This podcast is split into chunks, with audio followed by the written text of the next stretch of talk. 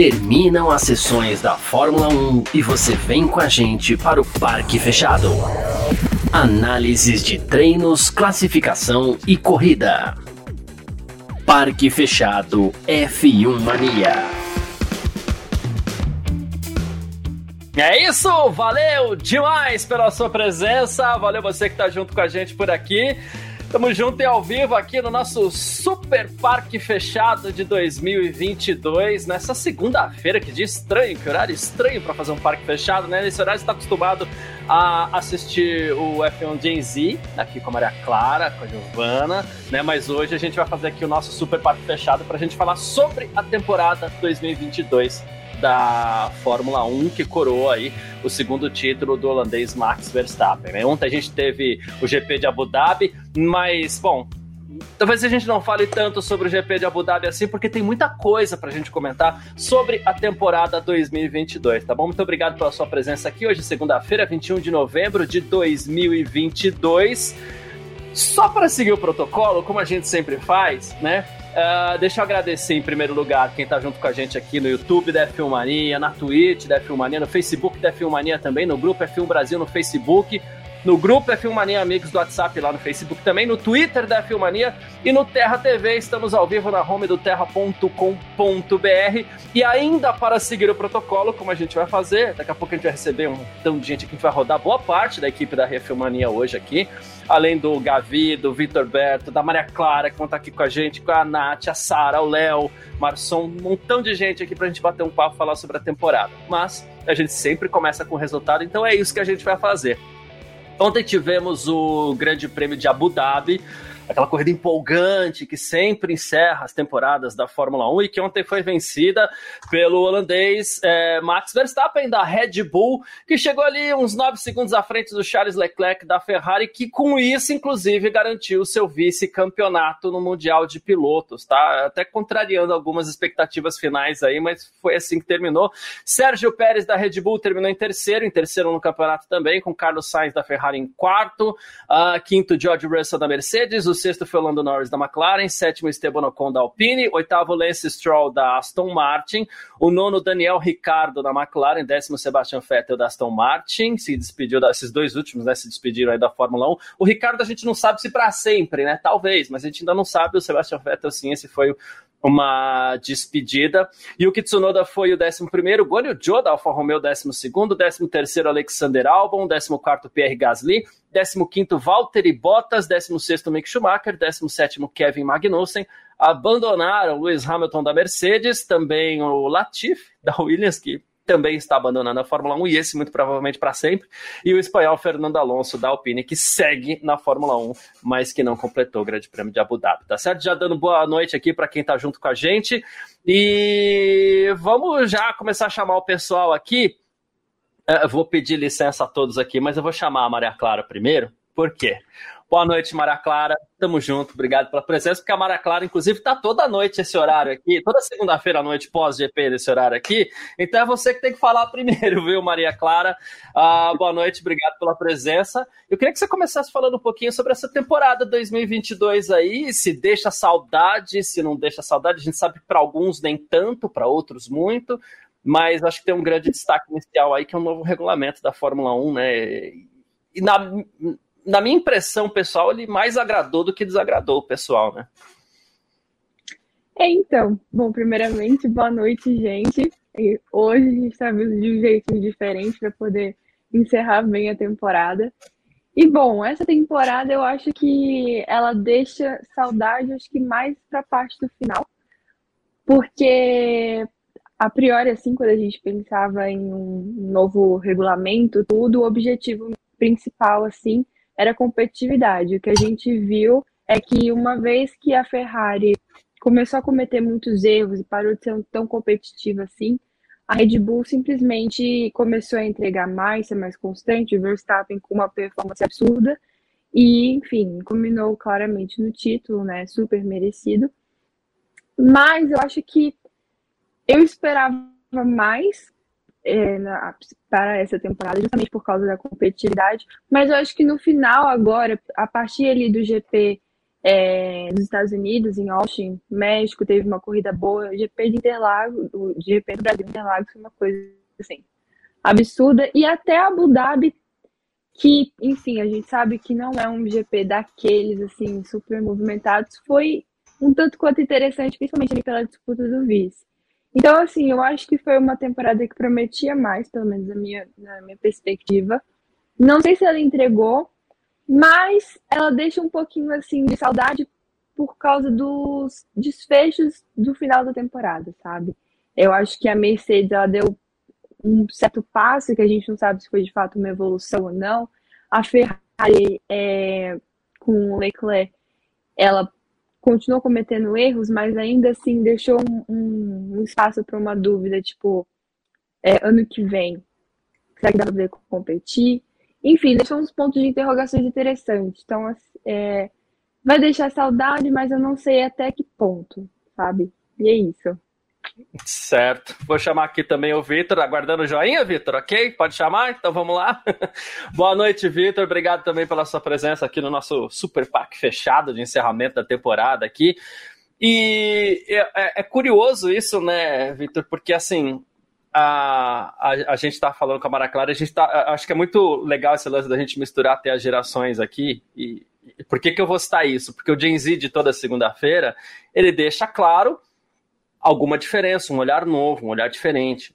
E a gente às vezes fica meio bravo com algumas coisas, né? Ah, a temporada tá ficando chata, não tem mais nada para acontecer. E a gente via muito essa reação aqui no chat durante o, os últimos parques fechados, principalmente depois que o Verstappen garantiu o bicampeonato dele, né? Mas a gente falava assim, pô, mesmo o GP de Abu Dhabi, ele é legal, se não pela corrida, eu, eu talvez, assim, não gostei tanto, talvez, sei lá, a gente, eu acho que eu tenho má vontade também com a Abu Dhabi, mas enfim.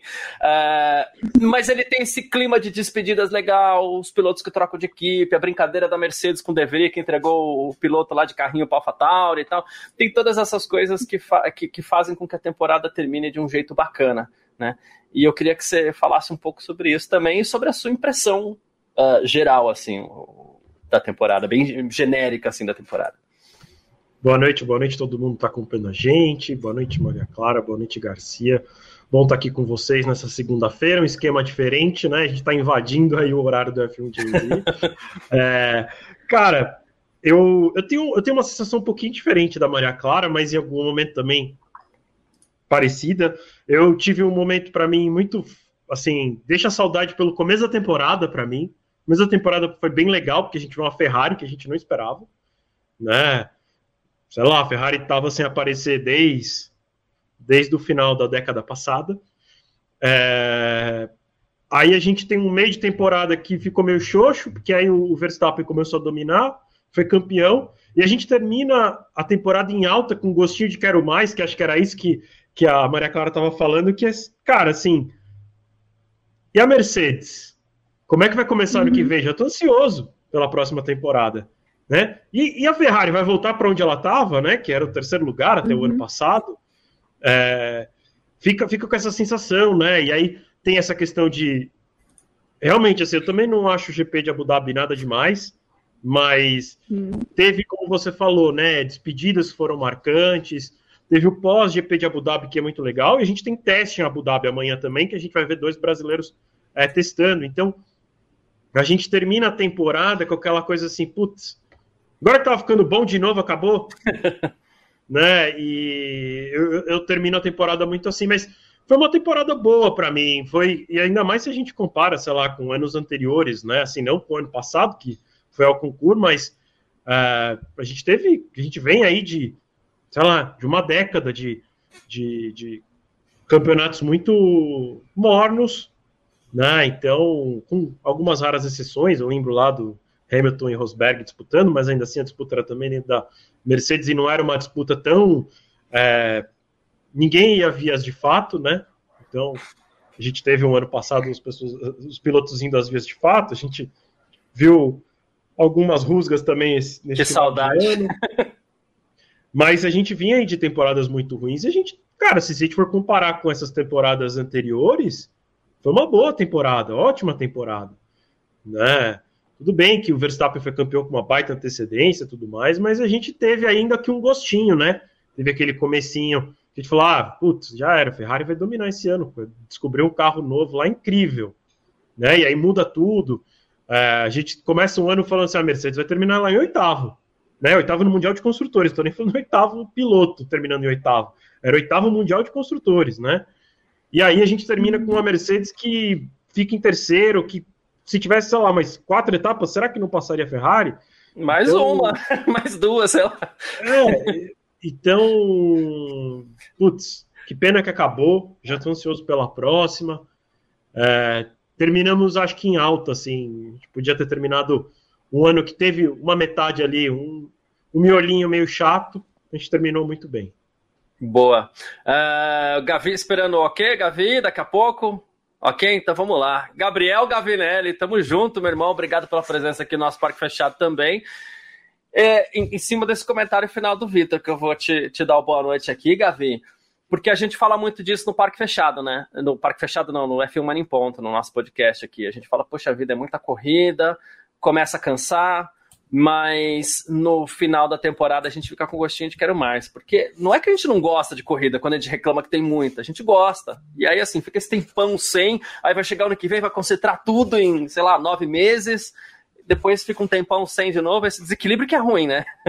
Não, total, total. Boa noite aí, boa noite, Vitão, boa noite Maria Clara, boa noite, Garcia, galera do chat. Hoje, apesar de segundona aí fora de horário, fora de horário não, porque a gente estamos invadindo o horário da Maria Clara, né? Então o Garcia já até pediu desculpas aí, mas é, obrigado, é isso. Né? Agradecendo também. Pois é, o pessoal comparecendo aí, legal. Estamos é, ao vivo no Terra TV, então, então é isso. Cara, e queira ou não, quando falando da temporada, quando chega nesse final, a gente bate aquela tristeza, né? É, tá todo mundo cansado, todo mundo precisa descansar. Eu acho que ali, o, principalmente o ciclo da Fórmula 1, né? Há um desgaste natural também é, dos mecânicos, pilotos e tudo mais. Mas sem dúvida nenhuma já é, é, é isso. Agora são, ó, vocês já contaram aí, são quatro meses, né? Cinco meses? Quantos meses, Vitor? O Vitor sabe de cor isso. Quatro. Quatro. Um quatro quatro e pouquinho, né? Poderia ter meio, aí. Né?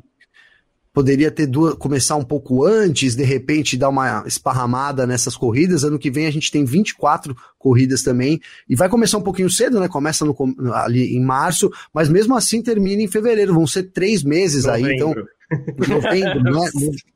Tô, é, confundi tudo, novembro, né? Então, é, é, são vários meses sem, fica esse gostinho de, de quero mais. Mas acho que isso faz parte também, né? Agora, a gente a tendência é que as pessoas, o, o, fim do ano, a audiência aqui pra gente tudo mais, já não era a mesma do que ali no começo, nas primeiras etapas, até o meio da temporada, onde a gente tinha de fato uma briga entre o Leclerc e o Verstappen. Então dá uma renovada também é importante. Eu acho que o campeonato terminou de uma maneira é, legal, menos pro Hamilton, né? Ali, aquela quebra ali, realmente é, quebrou essa, essa, essa continuidade, mas a gente tem uma tendência de ver uma Mercedes vindo forte, uma Ferrari que, pelo menos na última corrida, conseguiu fazer o dever de casa ali, terminou com o Leclerc na segunda posição, e a Red Bull, a Red Bull, né, a, a, a equipe a ser batida. Então é isso, a gente já tá com aquele sentimento de tristeza aí para a temporada começar logo no ano que vem. Boa. Uh, bom, eu vou chamar a nossa primeira convidada aqui, que vai participar do Parque Fechado pela primeira vez. Eu vou chamar a Sara. Boa noite, Sara. Obrigado pela presença. Ela está sempre aqui na redação da F1 Termina, termina as corridas, principalmente, que é a hora de maior estresse ali, né? Termina as corridas, a gente sempre fala, corre lá para f1mania.net que, pô, tá tendo atualização todo, todo momento. E hoje vai entrar o pessoal da redação aqui mesmo, é Sara, é Cadu, Léo, todo mundo que tá correndo aí. E a Sara é uma delas. E aí, no, na nossa confraternização, a Sara nunca tinha participado do Parque Fechado, né? E aí, na nossa confraternização da última terça-feira, ela falou assim: Poxa, começa a, a, a escrever lá, então sempre acompanhando o Parque Fechado, sempre e tal. Eu falei, não, então vamos dar um jeito nisso muito em breve. Chegou, então, é, logo hoje, Sarinha, obrigado pela participação. Queria que você falasse um pouco dessa temporada também. Boa noite, gente. Boa noite para quem está assistindo. Ah, é um prazer estar aqui no Parque Fechado. Eu sempre fico acompanhando e tudo mais. Mas, bom, essa temporada foi assim. Eu concordo muito com o que o Victor falou. Eu acho que o começo foi muito bom e o final também foi legal. Mas eu acho que aquele tempo no meio em que começou a dominância do Max e, e tudo mais, eu acho que não deixou a desejar. Eu acho que principalmente por causa dos regulamentos novos, eu particularmente esperava que ia ter um pouco mais de disputa, principalmente pela parte do Leclerc, né, que no começo da temporada estava mostrando tá forte, o carro estava bom. E aí depois foi decaindo, o Max começou a abrir é, uma distância muito grande para ele.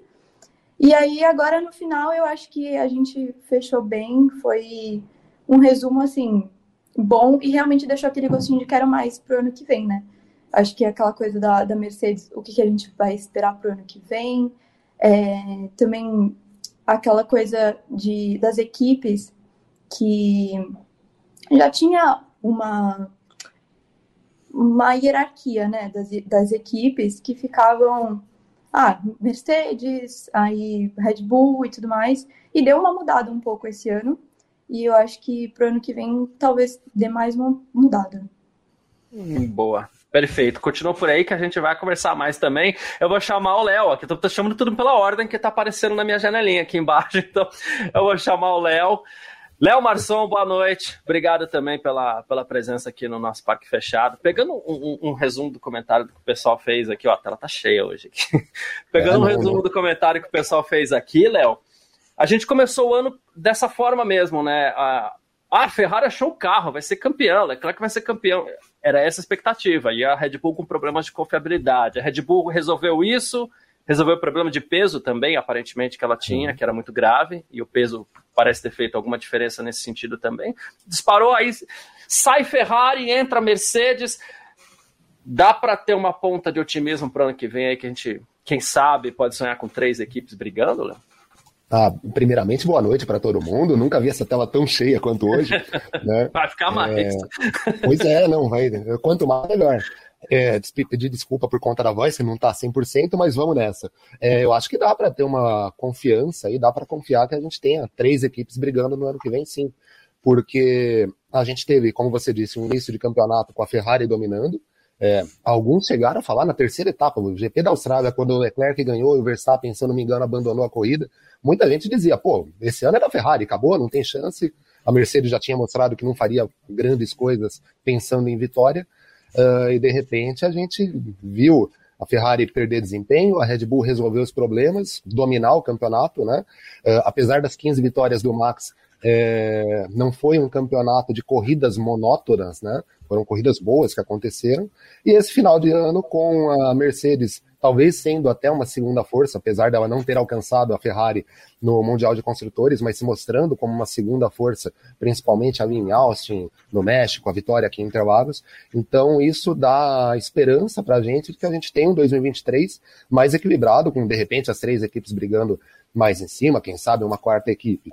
É, mas eu acho que o grande barato dessa temporada foi que, lógico, os protagonistas foram Red Bull, Ferrari e Mercedes.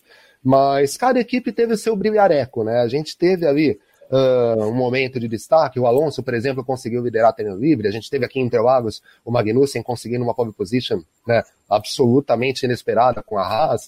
Uh, a gente viu o Latifi liderar treino livre. Né? Então, né, teve, disso, teve disso na temporada. Então, é, num campeonato tão longo, cada equipe conseguiu ter ali o seu momento de brilho, né? Conseguiu protagonizar algum, em algum momento da temporada, ter algum destaque. Lógico, os destaques principais para as três grandes, mas todo mundo apareceu um pouquinho. Eu acho que o grande barato da temporada foi esse. Boa. Show de bola. Gostei da camisa também, viu? Ah, ah... Gabriel Lima também, boa noite. Obrigado pela participação aqui no nosso Parque Fechado. Deixei essa pergunta para você, porque você que é um cara bom de memória. Talvez de todos nós aqui, você seja o cara que tem a melhor memória e acho que é um, uma das coisas que eu acho legal da gente debater. Mas depois eu vou perguntar para todo mundo, então vamos pensando. Obrigado Quem tem a melhor memória? Aí o Gabriel Lima. O Lima, não o Gavinelli, não, o Lima. É, não vamos confundir as coisas. Mas. Estou falando são vocês. É. Gabriel, é, para você, melhor corrida da temporada. Boa noite. Boa noite, boa noite a todos, boa noite a quem está nos assistindo. Cara, melhor corrida da temporada, eu acho que vai ter que ser Brasil, acho que não tem. O problema é que tá fresca na memória, eu não me lembro de uma outra assim que tenha sido tão uh, interessante. Assim, a gente teve boas corridas, né? Mesmo no fim do ano, assim, acho que Estados Unidos foi uma corrida interessante.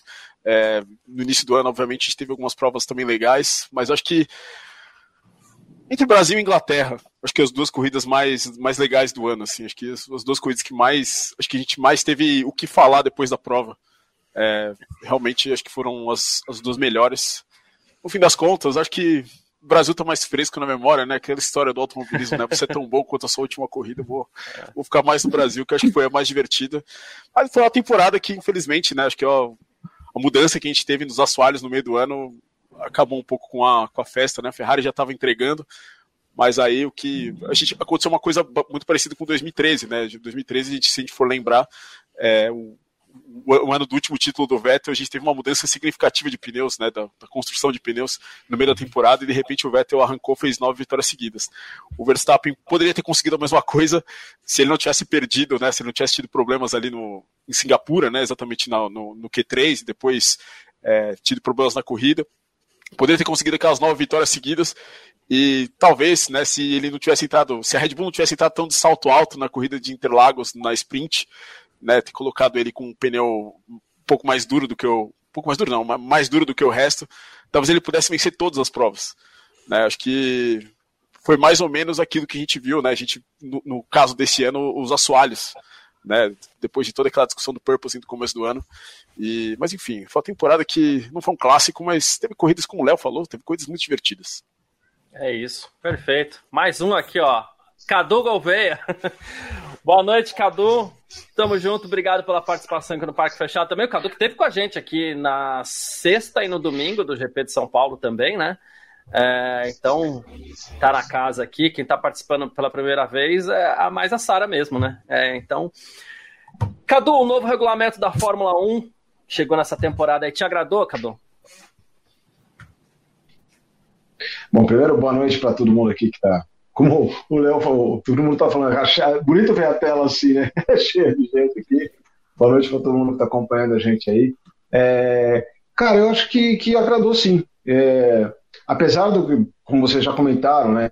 No final, pela decisão já tá, do título já está definida, tal, dá uma esfriada, é natural isso. Mas foi legal, eu acho que foi bacana. A corrida aqui em São Paulo foi muito boa, foi bem legal. É, mas a grande diferença que eu acho que o, o, regulamento conseguiu, era um dos objetivos e eles conseguiram atingir esse objetivo, foi a questão de, de um pouco mais de disputa, os carros poderem acompanhar um ou outro mais perto um pouco. Talvez não como eles imaginavam que ia ser, né? Mas eu acho que deu uma melhorada nesse sentido. É, teve mais um pouco de disputa na pista, mais disputa roda a roda é, mesmo não a galera que estava na ponta, mas no meio do pelotão também teve. Então eu acho que, de modo geral, é, o regulamento acabou funcionando, né? Então, pelo menos em parte, eles atingiram o objetivo de, de um pouco mais de disputa. E eu acredito também, como vocês também já comentaram, que o ano que vem pode ser interessante, sim, que eu acredito que a Mercedes vai, vai dar uma melhorada para a próxima temporada. E a Ferrari também, os caras não vão deixar a coisa, não podem deixar a coisa como ficou esse ano, né? com as atrapalhadas, essas coisas todas de estratégia e tal. Então, eu também acredito que eles venham com Binotto ou sem Binotto, mas eu acredito que eles venham um pouco melhor também o ano que vem. Né? Boa, perfeito. E ela entrou por último, mas obviamente não menos importante aqui. Natália De Vivo, boa noite. Obrigado também por estar com a gente aqui nesse Parque Fechado especial de fim de ano. É, Nath, eu queria que você falasse, foi um ano de muitas despedidas aí, né? Latifi, Mick Schumacher, Daniel Ricardo. Tem mais alguém que eu esqueci? Não sei, de repente. Só isso mesmo. Talvez. Aqui, ó. Só isso? De importante, só isso. Aqui, ó. Ó, ó, Sebastian Vettel. eu, quero, eu, quero eu quero denunciar. Primeiro, boa noite a essa renca que está aqui. Eu duvido que ainda sobrou algum comentário para eu fazer. Nunca vi essa tela tão cheia, tão linda, tão cheia de talentos, igual estou vendo hoje. É, não que os nossos parques fechados não tenham muito talento, mas é que hoje, né, tá assim, transbordando. Muito obrigada a todo mundo que também está nos assistindo. Bom dia se você está assistindo apenas no dia seguinte. Enfim, eu quero fazer uma denúncia, porque falaram que o objetivo hoje era fazer eu chorar aqui nessa live. Então, assim, é um absurdo isso. Só porque eu vou ter que falar de Sebastian Vettel, o meu. É que você não sabe, né? Mas você está no arquivo confidencial. Não, mentira. Por favor, entre Sebastião Vettel. Né? Não, mas. É, cara, que despedida dele, né? Que despedida. Eu não esperava que ele fosse receber assim tanto carinho. Eu imaginei que ele fosse receber, mas não esperava que fosse ser uma coisa tão explícita, explícita até mesmo de Fernando Alonso. Eu acho que ele foi quem mais me surpreendeu, porque eu não esperava que o Fernando Alonso fosse é, deixar a mensagem que deixou, fosse falar tanto e fosse fazer um capacete especial. Então, assim, eu não lembro um piloto que tenha movimentado tanto o grid enquanto ele está no grid, enquanto ele está vivo, quanto é Sebastian Vettel. Eu sempre achava que era muito legal fazer homenagens a pilotos que já morreram, personalidades que já morreram, mas cara, esse final de semana que passou provou que homenagem legal mesmo é para fazer quando o cara ainda tá vivo. Ah, é legal esse ponto. Inclusive, a, a, assim, você fala do Sebastian Vettel, a gente fez a brincadeira, obviamente, mas. É, e eu queria falar de nomes, acho que foi uma temporada de personagens, né? E obviamente a gente vai falar do Verstappen aqui, mas é, alguém quer fazer algum comentário ali? Levanta as mãozinhas, porque talvez não dê para ouvir todo mundo, se todo mundo falar ao mesmo tempo vai, vai, vai embolar. Mas alguém mais quer fazer algum comentário sobre o Sebastian Vettel? E a sua despedida? Ok. Todos a Nath resumiu. Não. Eu sei que a Ana Maria não. Clara ela fez uma postagem. Tem, ela... tem alguma pegadinha não, aí, Garcia? Não, não, não, não, não tem pegadinha. Não tem pegadinha sem Faustão. Tô com medo um pouco. Então eu vou chamar a Maria Clara de novo, porque você fez um post muito legal, misturando essa questão da infância e tudo mais. E, e eu comecei falando sobre a, a, diferença de gerações, né, Clara? E aqui ninguém tá aqui para entregar a idade nem nada, mas é que na minha infância a, a gente assistia uma turma. E na sua infância, alguém. Ah, Sarinha, caiu. Daqui a pouco volta, né? E na sua infância, obviamente, você tinha outros nomes. E. Ah, não, a Sarinha tá aqui, é verdade. É... E, e um desses nomes grandes, gigantescos, foi, obviamente, Sebastian Vettel, até pelos quatro títulos que ele conseguiu. E era um personagem, foi um personagem sempre muito legal. E eu gostei da postagem que você fez no, na, nas suas redes sociais. Eu queria que você falasse um pouco nessa linha, Clara. Claro, ah, obrigada. E assim, é, essa aqui no ela me tocou muito.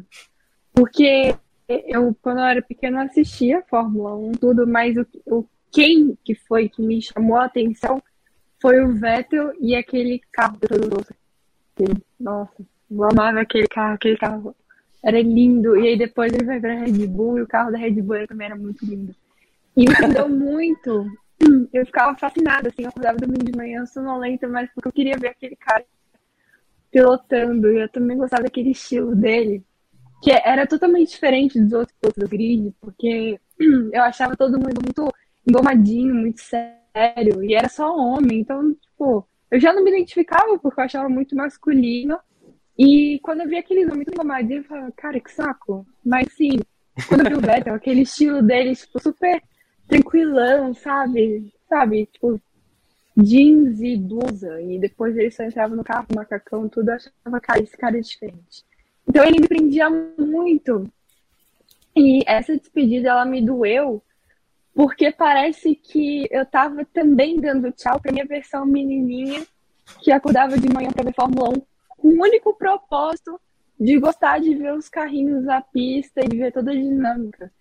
E parece que eu dei tchau para essa menininha e agora também tá tendo outra versão de mim, tá começando a trabalhar com isso e descobrir esse mundo por uma nova perspectiva. Então parece também que encerrou um outro ciclo. E aí eu fico, gente, mas caramba, eu não, eu não tinha uma noção de que essa despedida ia me impactar tanto. Porque, por exemplo, o Alonso, o carro dele, a Renault R25, era, é meu carro favorito de, assim, da vida.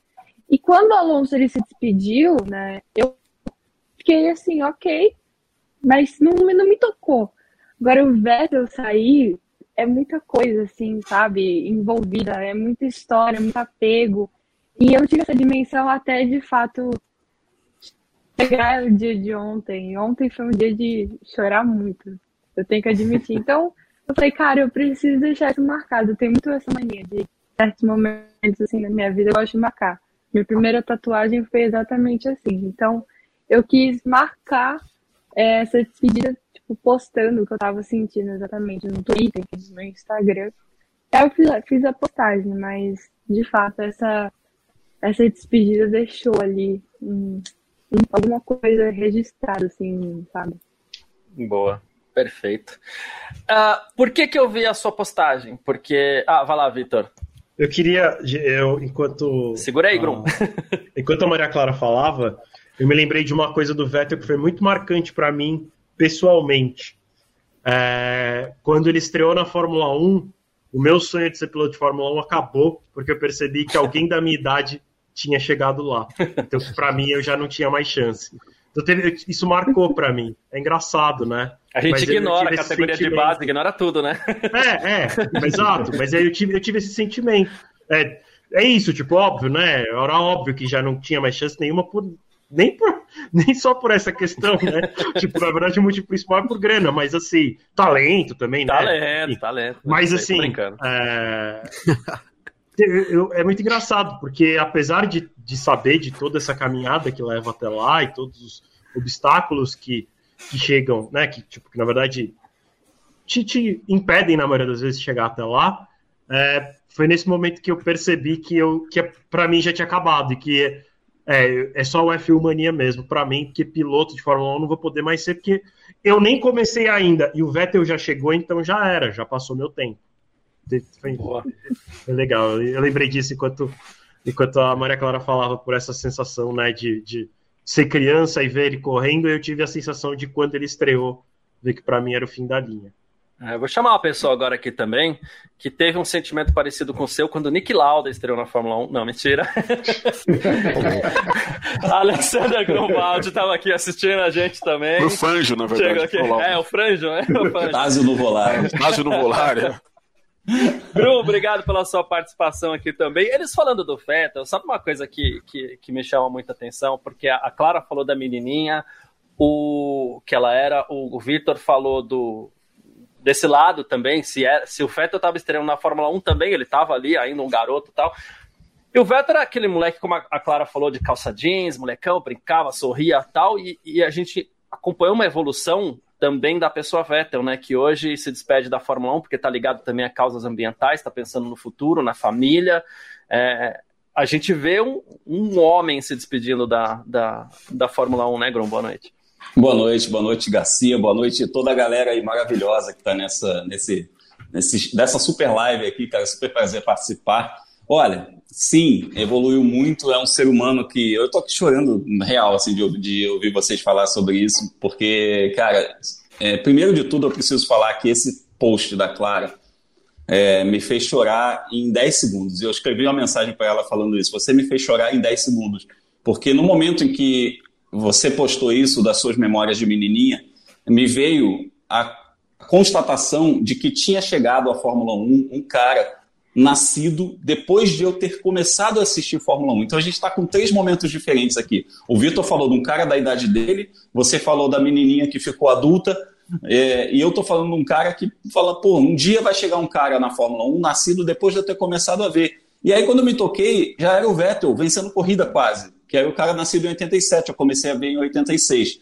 Então, ele me deu esse estalo também, e de certa forma, isso me dá um choque nesse sentido de fim de era, de falar, putz, esse cara já está parando, né? Mas, por outro lado, me dá uma alegria muito grande de ver que esse cara está parando porque ele se transformou em outra coisa, sabe? Ele entrou na Fórmula 1 sendo uma coisa que foi muito importante, teve muita relevância, foi um cara que foi tetracampeão mundial aos 26 anos de idade, que não é pouca coisa, é, e que de repente começou a entender que o seu protagonismo poderia ser utilizado é, para outras frentes, né, ter outras utilidades. E ele começou a usar a imagem dele, começou a usar a projeção dele, a voz, o lugar de fala dele, para ele trazer questões que precisam ser mexidas, questões que precisam ser trabalhadas, feridas que algumas vezes a própria Fórmula 1, mas assim, a própria sociedade não está pronta, não está preparada para que alguém venha incomodá-la com essas questões. E a gente é, viu que ele e o Hamilton se alinharam muito nesses últimos anos, justamente por conta disso. Né? Porque o Hamilton dá umas incomodadas também nos britânicos com muitas questões e tal, e o Vettel entendeu isso. E aí muita gente falava assim: nossa, mas que hipocrisia, a equipe dele é patrocinada por uma empresa de petróleo que polui, não sei o que, ele está falando de calças ambientais. Isso dá para a gente a dimensão do personagem que ele se tornou, que Ainda assim, ele podia falar todas essas coisas, ainda assim, ele podia sentar ali como uma figura contestadora e falar assim: olha, eu estou aqui com essa marca aqui, mas ó, é, tem que se lembrar disso, disso, disso, disso, disso. Então, assim, o Vettel, piloto, é incontestável em grandes números, o terceiro maior vencedor da história, tetracampeão aos 26 anos, tudo aquilo que a gente falou. E é um piloto que, apesar da gente ter visto nos últimos dois anos resultados ruins, porque tinha um carro ruim, é um piloto que disputou título até pouquíssimo tempo atrás. Estava disputando títulos com o Hamilton até 2018, 19. É, então, assim, é um cara que tinha muito a dar para a Fórmula 1 se a gente pensar no tempo de carreira dele, né, vida útil dele, se ele tivesse um carro de ponta. O Hamilton é mais velho que ele um pouquinho, está no carro de ponta, estava no carro de ponta disputando título até o, o, ano passado, mas assim, é um cara que um dia olhou no espelho e entendeu, já deu, legal, tem outras coisas importantes a fazer. E aí eu fiz até um post no Instagram ontem falando, o, o, o Vettel se aposenta e entra no ar, o, né, entra em, é, em projeção, digamos assim, o SEB, que é um cara que vai fazer muita coisa ainda fora da pista. Então, está começando uma nova corrida. E foi muito emblemático, amigos, ele, ele ter feito uma live ontem, é, assim que terminou a carreira dele, ele fez uma live que falou tudo isso, falou das questões ambientais, falou das questões sociais, as coisas que a gente tem que se preocupar, valores né, de ficar perto da família. Uma live também muito emocionante, mexeu muito comigo, tenho certeza que mexeu muito com muitos de vocês aqui, e isso me deu essa certeza, essa percepção. É, é, Encerra-se uma fase da vida dele e começa outra fase. O Vettel que a gente vai ver a partir de agora vai ser um cara tão ou mais importante do que ele foi enquanto piloto. Certo. Sara, como piloto. Ah, então, vai lá, Vitor. Vou chamar. Foi mal, foi mal. Só que eu só lembrei de mais Levanta uma coisa. Dedo, é isso? É, eu só lembrei de mais uma coisa que é o Vettel. Eu tava até. Lembrei, na verdade, eu pensei e fui até conferir mesmo. É, o Vettel é o primeiro grande campeão da Fórmula 1 é, que o F1 Mania acompanha do começo ao fim, é, inclusive de antes dele entrar na Fórmula 1, porque eu lembro de fazer cobertura dele na Fórmula BMW. Então, é, quando o Hamilton sair, o Hamilton provavelmente será o segundo, né? Porque o Alonso, a gente, é, depois do Alonso já ter entrado na Fórmula 1, né? O, enfim, o Verstappen sabe Deus quando vai sair, tem ainda uma jornada muito longa pela frente, teoricamente, mas também do nada pode ser que ele fale amanhã que fala, ó, já, já subi mundial, tchau. É, como aconteceu com o Rosberg, por exemplo. Então... O Alonso jurava que se conquistasse o tri ia parar, né? É. Por isso então, não parou até hoje. É, então. Mas é isso, o Vettel é esse, esse primeiro grande nome da Fórmula 1 que o F1 Mania acompanha é, de, antes de entrar na Fórmula 1 até a sua saída. É. O que eu ia perguntar para Sara é, é que tanto o Grum quanto o Vitor agora eles citaram o Hamilton e a gente a gente começa a traçar esses paralelos. Os dois estrearam em 2007. O, o Hamilton tem essa marca fantástica de ter vencido em agora quase todas as temporadas que ele disputou, né? Amanhã para também, não, não falta muito, já está enxergando a pista de pouso, como a gente sempre fala, né, Gavi, lá nos nossos podcasts, o Hamilton está enxergando essa pista de pouso, aí amanhã para. É, para mais por cima. Não que essa, essa, esse fim de carreira do Vettel é, assim, diminua quem ele foi, porque quando acaba a carreira a gente analisa, né? Pô, a gente pega o todo e fala, não, beleza, ele é grande. Mas esses últimos anos, claro, ele veio deixar, deixou um pouco a desejar, talvez por conta de já estar tá enjoado disso tudo, Sara? Eu acho que ele acabou, talvez, não seguindo no mesmo rumo que ele estava no começo da carreira, eu acho que por muitas decepções, assim. Quando ele entrou na Ferrari, eu acho que ele esperava muito ganhar, ele queria ser campeão. Tem até aquela história que ele queria o nome dele, que a, o pessoal coloca em Maranello, né? O nome do, da plaquinha com os campeões, e ele queria isso. E eu acho que talvez isso tenha decepcionado ele de uma forma. E até em 2018, que ele estava é, disputando com o Hamilton, né? É, tava disputa quem que vai ser penta primeiro, né? E aí, depois disso, eu acho que a coisa foi meio que decaindo, sabe? Aí também teve a história da Ferrari, também em 2019, é, depois de 2019, né? E aí eu acho que ficou complicado. Mas eu acho que quando ele entrou na Aston Martin, ele esperava que a coisa ia melhorar, que talvez ele, eu acho que ele teria passado mais anos na Aston Martin se a equipe tivesse entregado o que prometeu. É isso. Uh, o, o, Gabriel Lima, é, Hockenheim 2018 foi um grande divisor de águas na carreira dele? Ou você acha que tem mais a ver com a chegada do Leclerc na Ferrari? Ah, os dois? Eu acho que o Vettel, ele era ah, que eu não sei, eu vou, ficar, eu vou entrar numa polêmica muito grande aqui. Provavelmente tem um A gente gosta. que torcem pro Vettel aqui. Não, eu acho que o Vettel, cara, ele era o piloto certo no lugar certo durante a carreira dele. Assim, acho que na Red Bull é, ele tinha um ambiente sensacional, um ambiente muito favorável, um, um lugar onde todo mundo trabalhava em prol dele. Né, acho que o GP da Turquia de 2010 diz muito sobre isso, assim, tipo a repercussão do toque dele com o Weber. Eu acho que tipo, até hoje, na minha opinião, o Vettel forçou um pouquinho mais do que o Weber ali. Mesmo assim, a equipe foi para cima é, do Weber, né? Não, não, não, não, criticou de maneira alguma o Vettel, porque o Vettel era a prata da casa, era a prata da Red Bull, do Helmut Marko e tal. E eu acho que indo para a Ferrari, na Ferrari existem muitas pressões diferentes. Né? A gente viu como a Ferrari, né, a gente viu os anos antes do Schumacher ser campeão, como era complicado. Politicamente, a Ferrari sempre foi meio bagunçada. O que trouxe passo para a Ferrari foi o Jean Todt, e o Jean Todt não estava mais lá, né? Entraram vários italianos na Ferrari e aparentemente a Ferrari vai mudar um novo, vai mudar né, de chefe italiano exatamente para um outro, é, exatamente porque não conseguiu é, tirar essa pressão de lá. E eu acho que o Vettel ele foi uma vítima disso, né, dentro da Ferrari. E, mas, é, contudo, eu acho que 2000 2018, 2017 a gente pode botar mais na conta do carro. Ele não ter conseguido chegar até o final brigando pelo campeonato, mas 2018, é, eu acho que o Vettel Hockenheim 2018 é um antes e um depois, sim. É, depois daquilo, a gente teve quantas vezes ele rodou, né? Na Itália, na, nos Estados Unidos, no Japão, tentando manobras impossíveis. A Ferrari também já não tinha mais o mesmo carro.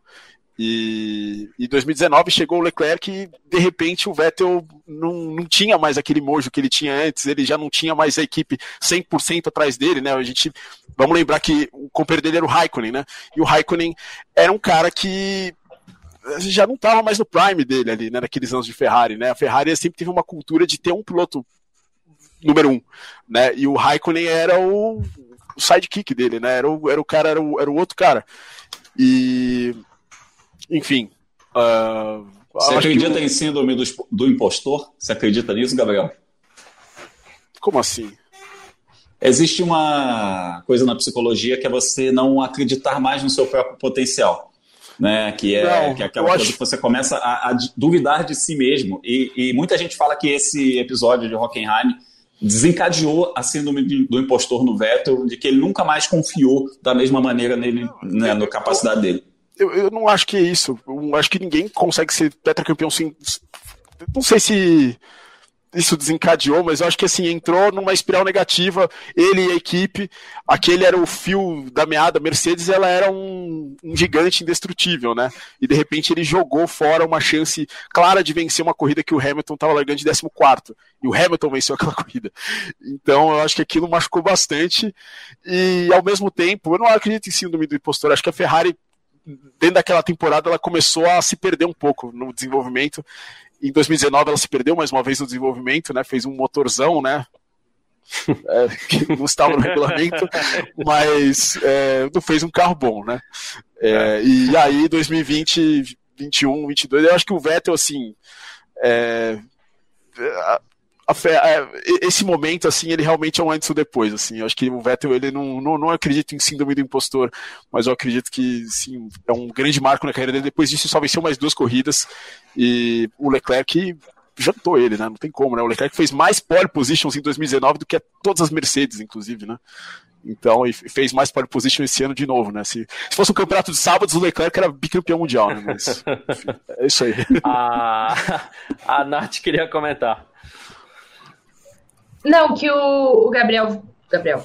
O Gabriel falou que o Vettel tá, é, tava na, no momento certo, no lugar certo, que era Red Bull, é, em volta dele e tudo mais, daí foi para a Ferrari, as coisas desestabilizaram. Será que a gente está começando a ver um pouco disso também com o Verstappen?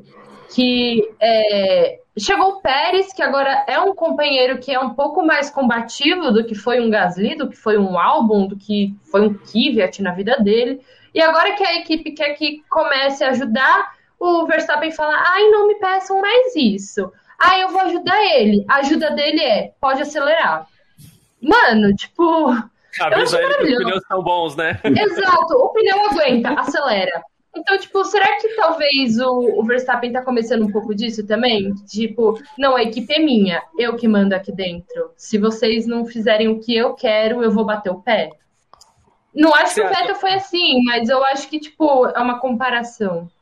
O que, que você acha, Léo? Talvez, o Léo Marçom, talvez seja uma característica da Red Bull botar piloto embaixo do braço, falar vem cá, põe para tomar o leitinho, põe para não sei o que é, e tal. Será que é isso? É, é, se você pegar para pensar, o Vettel quando chegou à Red Bull e o Verstappen quando chegou ao time principal, né, não a Toro Rosso, eram jovens, carismáticos, é, todo mundo esperando para ver o que, que eles poderiam entregar. O Verstappen tinha coisa de ter feito dois, três anos de carreira antes de chegar na Fórmula 1, chegou com 18 anos.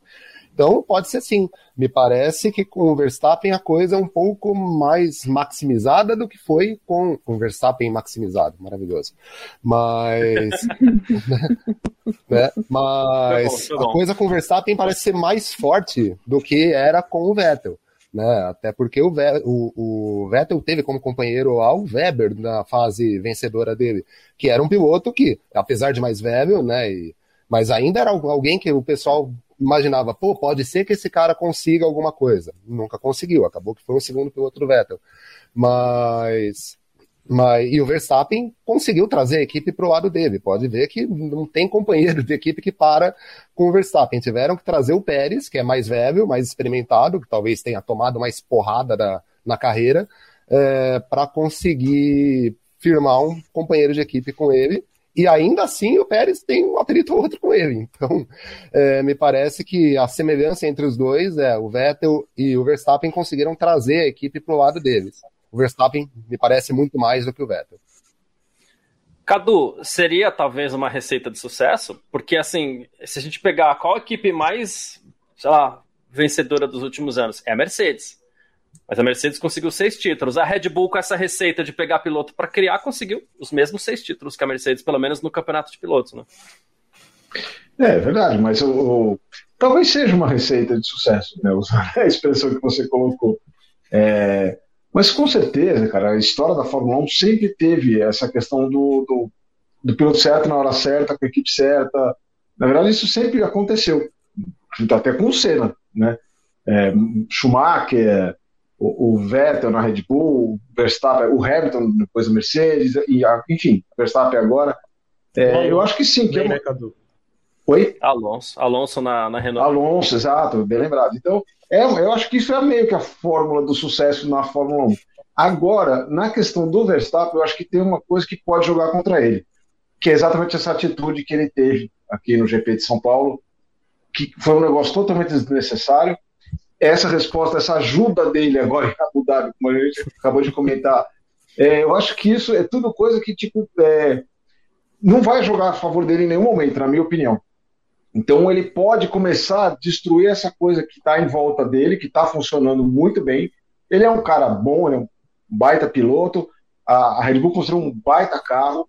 É, tá todo mundo trabalhando para ele, ele é destruidor de companheiros de equipe, como a gente já comentou aqui também. Só que esse tipo de atitude, que eu acho que está um pouco é, tá exagerado, e sempre teve aquela questão, por exemplo, Schumacher é, sempre também determinou tudo na Ferrari, o segundo piloto não apitava muito. É, meio que isso, isso é normal na Fórmula 1, a gente sabe disso. Mas essa atitude, essa postura do Verstappen que ele adotou, principalmente agora no finalzinho do ano, eu acho que isso vai jogar, acabar jogando muito contra ele, apesar da fórmula de sucesso que a Red Bull montou. Então, não sei, ele pode desandar essa fórmula, na minha opinião, ele pode desandar isso. Eu não sei se o Pérez vai estar tá muito afim de ajudar ele no ano que vem, ajudar o Verstappen no ano que vem. É, acredito que não.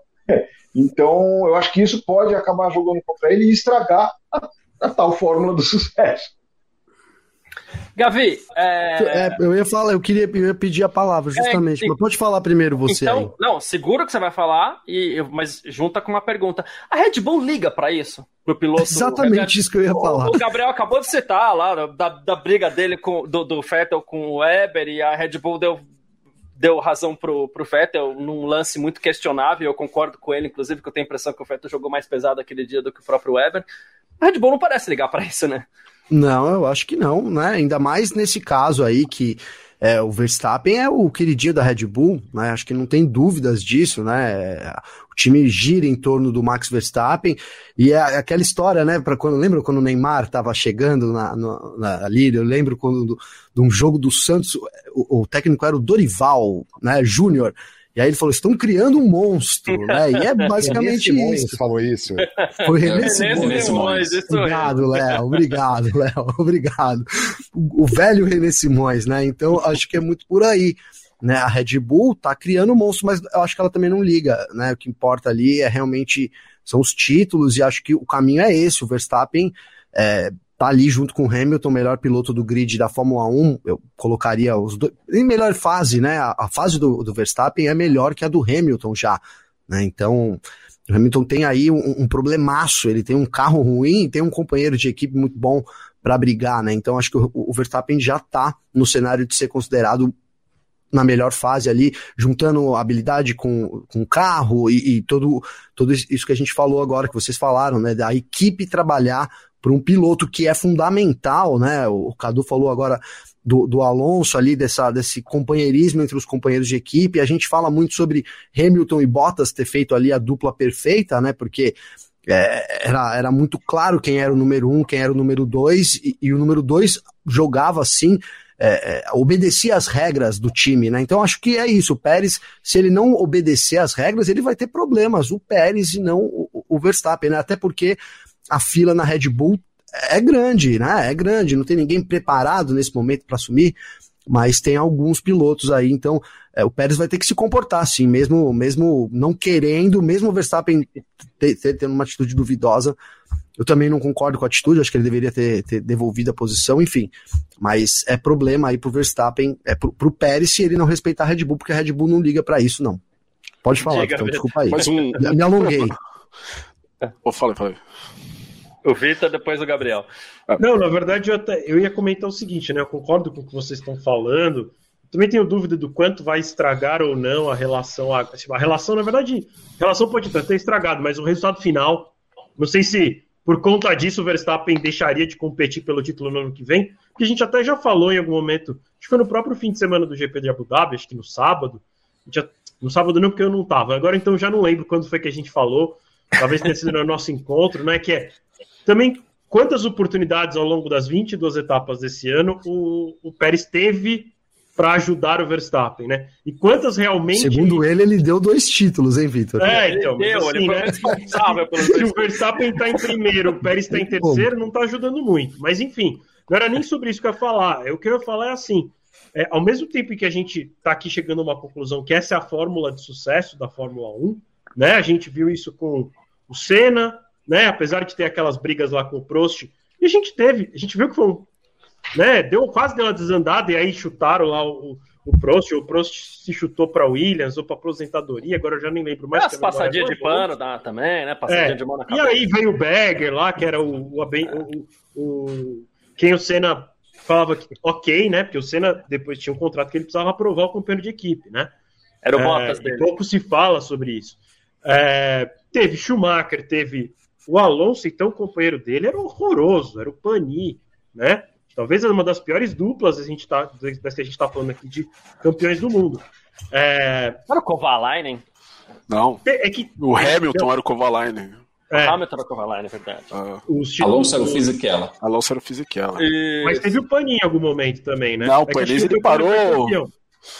Não, o Panis não, o Panis ele tava na Toyota, né, meu? Quando... Então, ele aposentou um ano antes dele ser campeão, né? Mas que também, assim, não entregou nada demais, né? Tipo, vai, teve aquela vitória, mas é, o, que, o, que, o, ponto que eu queria chegar é a Mercedes, será que agora não, não, não vai cagar na Fórmula? Que agora colocou um piloto lá que parece que. Eu não acho que ele tem a moral do Hamilton, não acho que ele é tão bom quanto o Hamilton, mas talvez seja é, a dupla aí que mais tem um segundo piloto que ameaça o primeiro, sabe? Tipo, o Pérez não acha que ameaça o Verstappen por uma decisão da equipe. E também não acho que o Pérez conseguiria, se botar os dois para correr lá sozinho com o mesmo carro, acho que o Pérez não leva melhor. O próprio Rosberg, apesar do Rosberg ter sido campeão em cima do, do Hamilton, para mim foi mais por uma sorte do acaso do que por uma competência do Rosberg. O Bottas corre melhor na Alfa Romeo do que na Mercedes. Né? Correu melhor na Williams do que na Mercedes. É, Verdade. Teve, né? Que outros, que outros companheiros o Verstappen teve, que outros companheiros, sei lá, né? A gente teve um Rubinho que era muito bom, mas que também estava preso contratualmente e que não acho que existe o mesmo paralelo na Mercedes. Então, será que a, a Mercedes não está se colocando em risco para o futuro, tendo dois pilotos que podem brigar? Não sei. É, eu tenho a sensação que eles estão numa dúvida se eles montam uma dupla forte ou se eles estão fazendo um momento de transição. Eu não, eu não tenho certeza o que eles estão fazendo. Eu queria falar, né? Eu acho que é o... transição, é transição. É, o Gabriel Lima, manda ver. É, não, não, eu queria falar, né? Porque você cria um monstro, né? Entre aspas, né? Mas, porra, o monstro, quando ele ganha 15 corridas na temporada e é campeão com 4 GP de é. antecedência, porra, é um bom problema você ter, né? Mas, é, de fato, eu acho que o. Não, eu acho que o Vitor falou, tá, tá, tá realmente de acordo, assim, né? Porque teoricamente numa briga direta de campeonato, quem sabe no ano que vem, né, você ter dois caras da mesma equipe é, trabalhando um contra o outro e ainda, né, contra outro cara, é, é, é complicado, não é fácil. E quando o outro cara ainda é o Verstappen, né, que tem uma equipe inteira para ele, é, é, difícil. Eu acho que o Grum levantou a mão, acho que a Sara também, é isso? Não sei, se foi impressão. Não, mas assim, então tá, o Grum sei que levantou. Eu não sei exatamente o que você vai falar, mas eu queria complementar com uma coisa aqui que a Mercedes, além de tudo, ela também tem que pensar nisso que a gente acabou de falar. O Hamilton ele já está ali visualizando a pista de pouso. Ela tem que pensar em quem vai Por ser o piloto dela para os próximos anos. E ele é um baita piloto, né, Grum? Exatamente. Eu quero falar exatamente em cima desse, desse ponto, dessa transição, né, dessa passagem de bastão. É, a Mercedes está vendo isso acontecer porque o Hamilton está naquela fase de carreira, que é aquela fase meio que cláusula Valentino Rossi. O Gabriel Lima manja muito de MotoGP, ele, ele vai entender o que eu estou falando, que é nesse sentido do cara acordar um dia e falar assim, ó, parei de correr. Então, é uma figura, é isso, é aquilo, lá, lá, lá, mas se um dia o cara falar, gente, acabou, já deu, eles têm que ter alguém ali. Então, por isso que é a fase deles trocarem um piloto subserviente feito Bottas por um piloto aguerrido com perfil de primeiro piloto feito George Russell. Faz muito sentido o que a Mercedes está fazendo. Mas aí eu vou voltar um pouquinho na história da Red Bull para falar o que a gente estava comentando a respeito do Vettel com o Weber e também do Verstappen. É, a Red Bull também tem esse perfil, primeiro e segundo piloto, mas a Red Bull viveu duas, dois momentos aí, um com o Verstappen e um com o Vettel, em que ela foi mais permissiva. Parecia ter dois primeiros pilotos em vez de uma hierarquia dentro da equipe, porque seus pilotos ainda não estavam num estágio de maturação que os permitia fazer o que hoje o Verstappen faz e falar, ah, eu já disse que eu não vou ajudar, que eu isso, que eu aquilo. É, primeiro foi com o Vettel. Né? Todo mundo sabia que o Vettel era o queridinho, que era isso, que era o piloto prata da casa, etc. Mas em, eu lembro de uma, de uma declaração do Cacá Bueno, no linha de chegada, em 2009, se eu não estou enganado, é, que o Reginaldo Leme perguntou para ele: Ei, Cacá, quem é melhor, o Vettel ou o Weber? E o Cacá falou assim: é, o Vettel vai ser melhor, mas hoje é o Weber e a Red Bull sabe disso. Então, eles tinham aquele entendimento de que, pô, se hoje a gente precisa brigar pelo título, vai ser com esse cara, que é experiente e tal, mas o cara de maior talento que vai desenvolver mais é o do outro cockpit. É, e aí, em 2010, eu lembro que teve uma dobradinha da Red Bull no GP do Brasil de Fórmula 1, aquela, aquele bololô, cinco pilotos na disputa pelo título, e o cara da disputa pelo título da Red Bull naquele ano era o, era o Weber. Né? E todo mundo criticou, pô, a Red Bull devia ter mandado inverter posições e tal, para o Weber ganhar os pontos que ele precisava. E aí chegou na decisão daquele campeonato, era o Weber contra Alonso, Alonso na Ferrari, né? Aquela coisa que ficou marcada lá pela perda do título com o Petrov, né? Que o Alonso reclamou do Petrov e tudo mais. Mas o cara que a Red Bull tinha para ganhar aquele campeonato não era o Vettel era o Weber, né? O Vettel era meio azarão. O Vettel foi o cara na hora certa, no lugar certo, pum, ganhou o campeonato. 2011 em diante, aí sim ele já estava maduro e ele conseguiu é, emendar uma sequência de campeonatos. Mas aquele, aquele campeonato de 2010, Abu Dhabi, foi a primeira corrida da vida dele que ele liderou o campeonato. Naquele ano de 2010, ele teve muitos erros. Bateu, lembro uma batida com Button Spa, enfim, era um piloto que ainda não estava super maduro, mas a Red Bull já estava de olho nisso, sabia. E aí, quando ele fez essa transição para ser o cara mais maduro, a Red Bull começou a ser mais permissiva né? De deixar o Vettel fazer o que ele queria e tudo mais e tal. Aí veio aquele Multi 21, lembra daquela história em 2012? De, era era para inverter posições, ele não inverteu, é, ou é para manter e ele não manteve, uma coisa assim. Era para não atacar o Weber e ele atacou. Para não atacar e ele atacou, exatamente. Né? Então, assim, é, o Verstappen viveu mais ou menos a mesma coisa dentro da Red Bull com o Ricardo né? Que o Ricardo já era um cara mais maduro, vencedor de corridas, etc. E eles tiveram uma disputa pau a pau ali, uma disputa que foi muito equilibrada até o Ricardo decidir sair da equipe. E o Ricardo, muito claramente, não foi para a Renault, ele saiu da Red Bull. Né? A escolha de carreira dele de sair da Red Bull não foi para onde ele estava indo, foi simplesmente quero ir embora daqui, porque ele olhou um dia e falou: cara, nunca mais vão olhar para mim como olham para esse cara aqui no outro cockpit. Né? Ele tomou essa decisão. E aí veio uma sequência de escolhas erradas, enfim, decaiu na carreira, outras coisas. Mas assim, naquele momento o Ricardo falou: putz, nunca mais essa equipe vai olhar para mim como olha para o Verstappen, porque o Verstappen atingiu esse grau de maturação que permitiu a Red Bull falar: bom, agora podemos tratá-lo como primeiro piloto, não temos mais que ficar fingindo equilíbrio aqui dentro e tudo mais tal.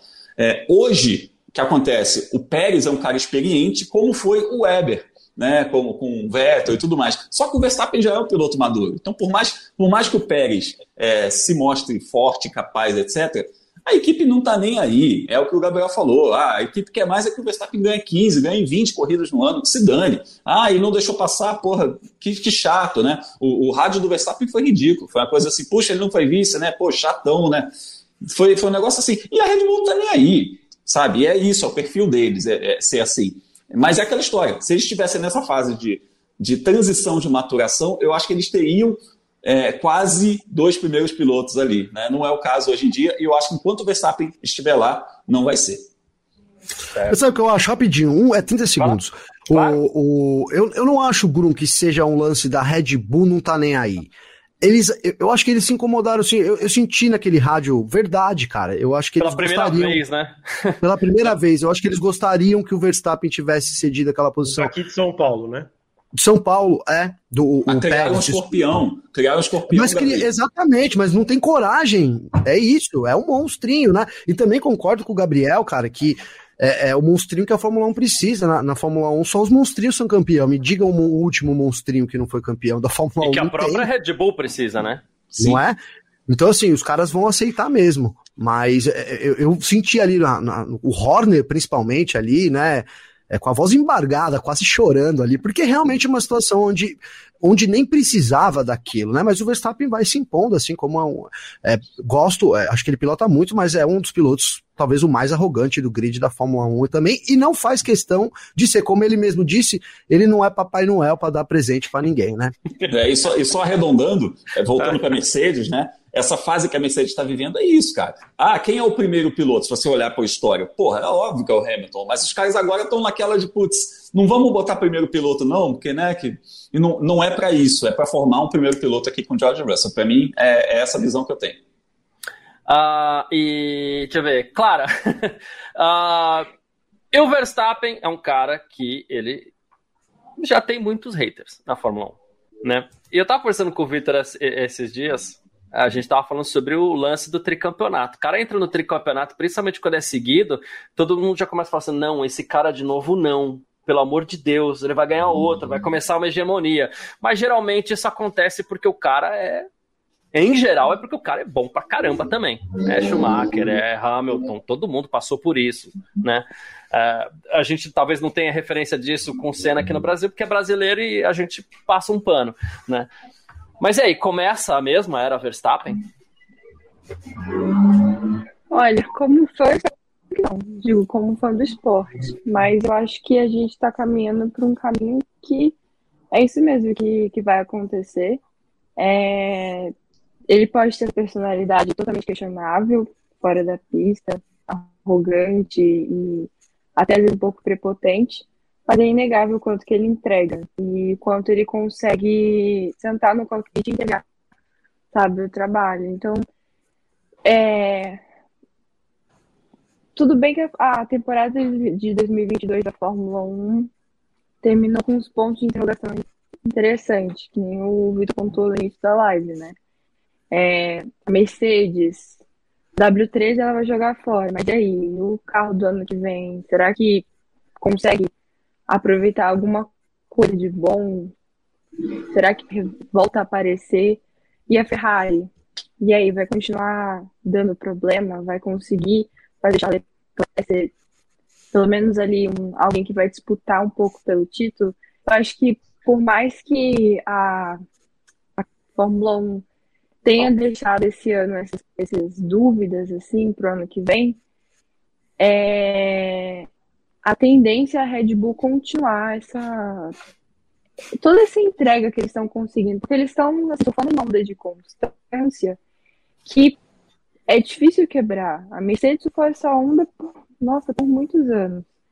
E é, se as outras equipes não começarem a reagir, não tem muito sentido a Red Bull tomar uma outra rédea, sabe? E assim, se depender do Verstappen, é tri, sabe? E se depender dele mesmo, se não depender de equipe, se não depender, se não depender de circunstâncias, de segundo piloto que está, mas se dependesse único, única e exclusivamente de Maximilian, fica um campeonato na certa. Boa.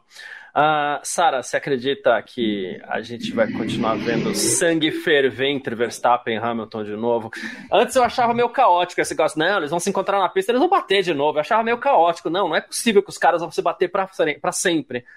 Mas eles deixaram esse gostinho pra gente, principalmente agora, depois desse GP de São Paulo. Eu, particularmente, acho fantástico. Alguém tem que ceder. Se não ceder, os dois que paguem e, e, e toca o barco, né? Uh, e já deu para ver que é dos dois esse lance aí né?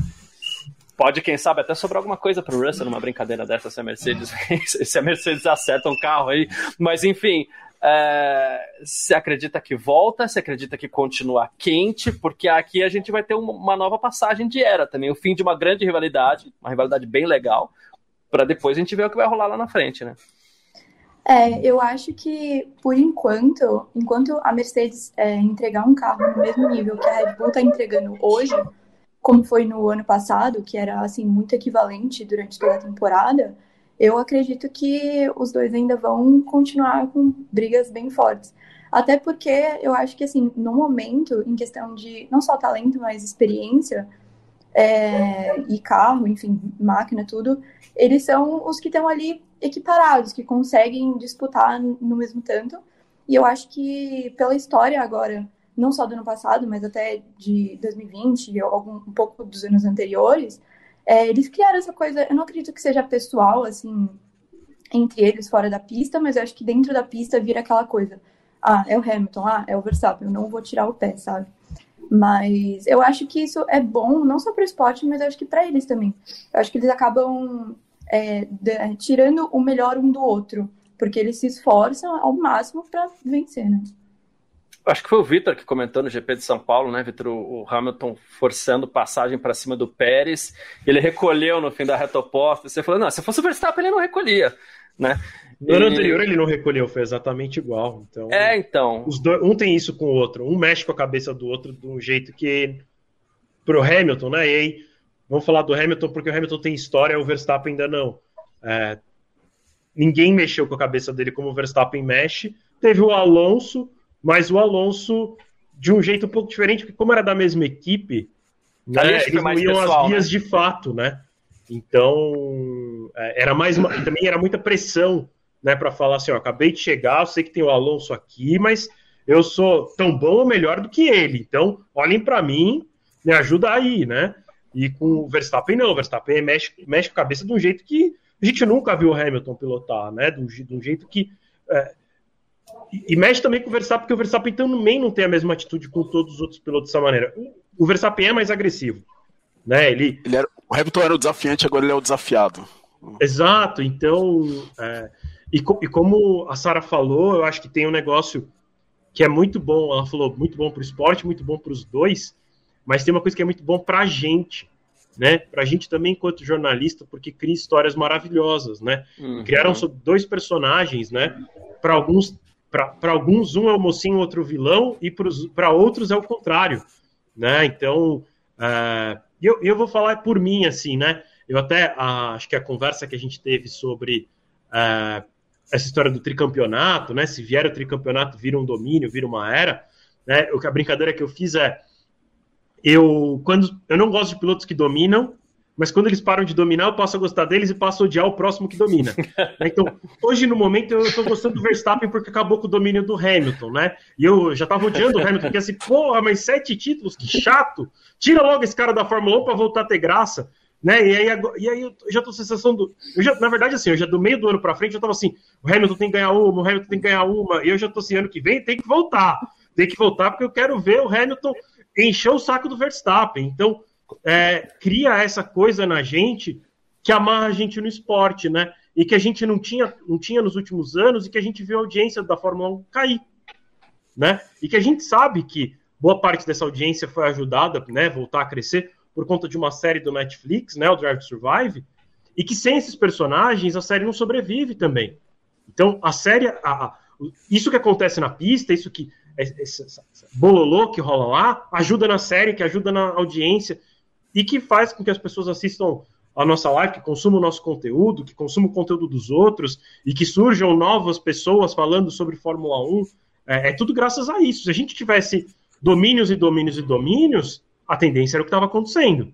Né? Uhum. Até 2019, antes da pandemia, né, eu até brinquei, assim, eu tinha, eu tinha amigos que, né, amigos da minha idade, falavam assim, ah, meu pai assiste Fórmula 1, eu não, coisa de velho, né, eu tenho 30, 30 e poucos anos, né? Eu mal vi o Senna, né? O Senna, quando morreu, eu tinha cinco anos. É, então, realmente, assim, quem de fato acompanhou foram os nossos pais, os pais, né, que eu digo, os nossos da, da minha geração, é, que acompanharam o Senna. Então, eu já sou de uma geração que já é só o rescaldo só, né? Que já tava, e que já, como eu falei, meus amigos já falam assim, ah, mas isso é coisa de velho, meu pai é assim. E a gente tá vendo, né, essa renovação acontecer por conta dessas coisas, né, que estão acontecendo na pista. Isso, essa rivalidade. Imagina se não tivesse rivalidade no futebol, isso é um esporte sem graça. Se não tivesse rivalidade em nenhum esporte, a gente nem veria esporte nenhum, né? E a Fórmula 1 estava sem rivalidade e aí voltou a ter, é. né? E uma rivalidade que eu nem lembro quando foi a última vez que a gente teve uma rivalidade de verdade, porque assim, eu me lembro do Schumacher e do Alonso, mas era mais nas entrevistas do que na pista, porque também o Alonso com aquele pneu Michelin dava para caramba, o Schumacher né, não tinha muita chance também naqueles anos em que o Alonso foi campeão.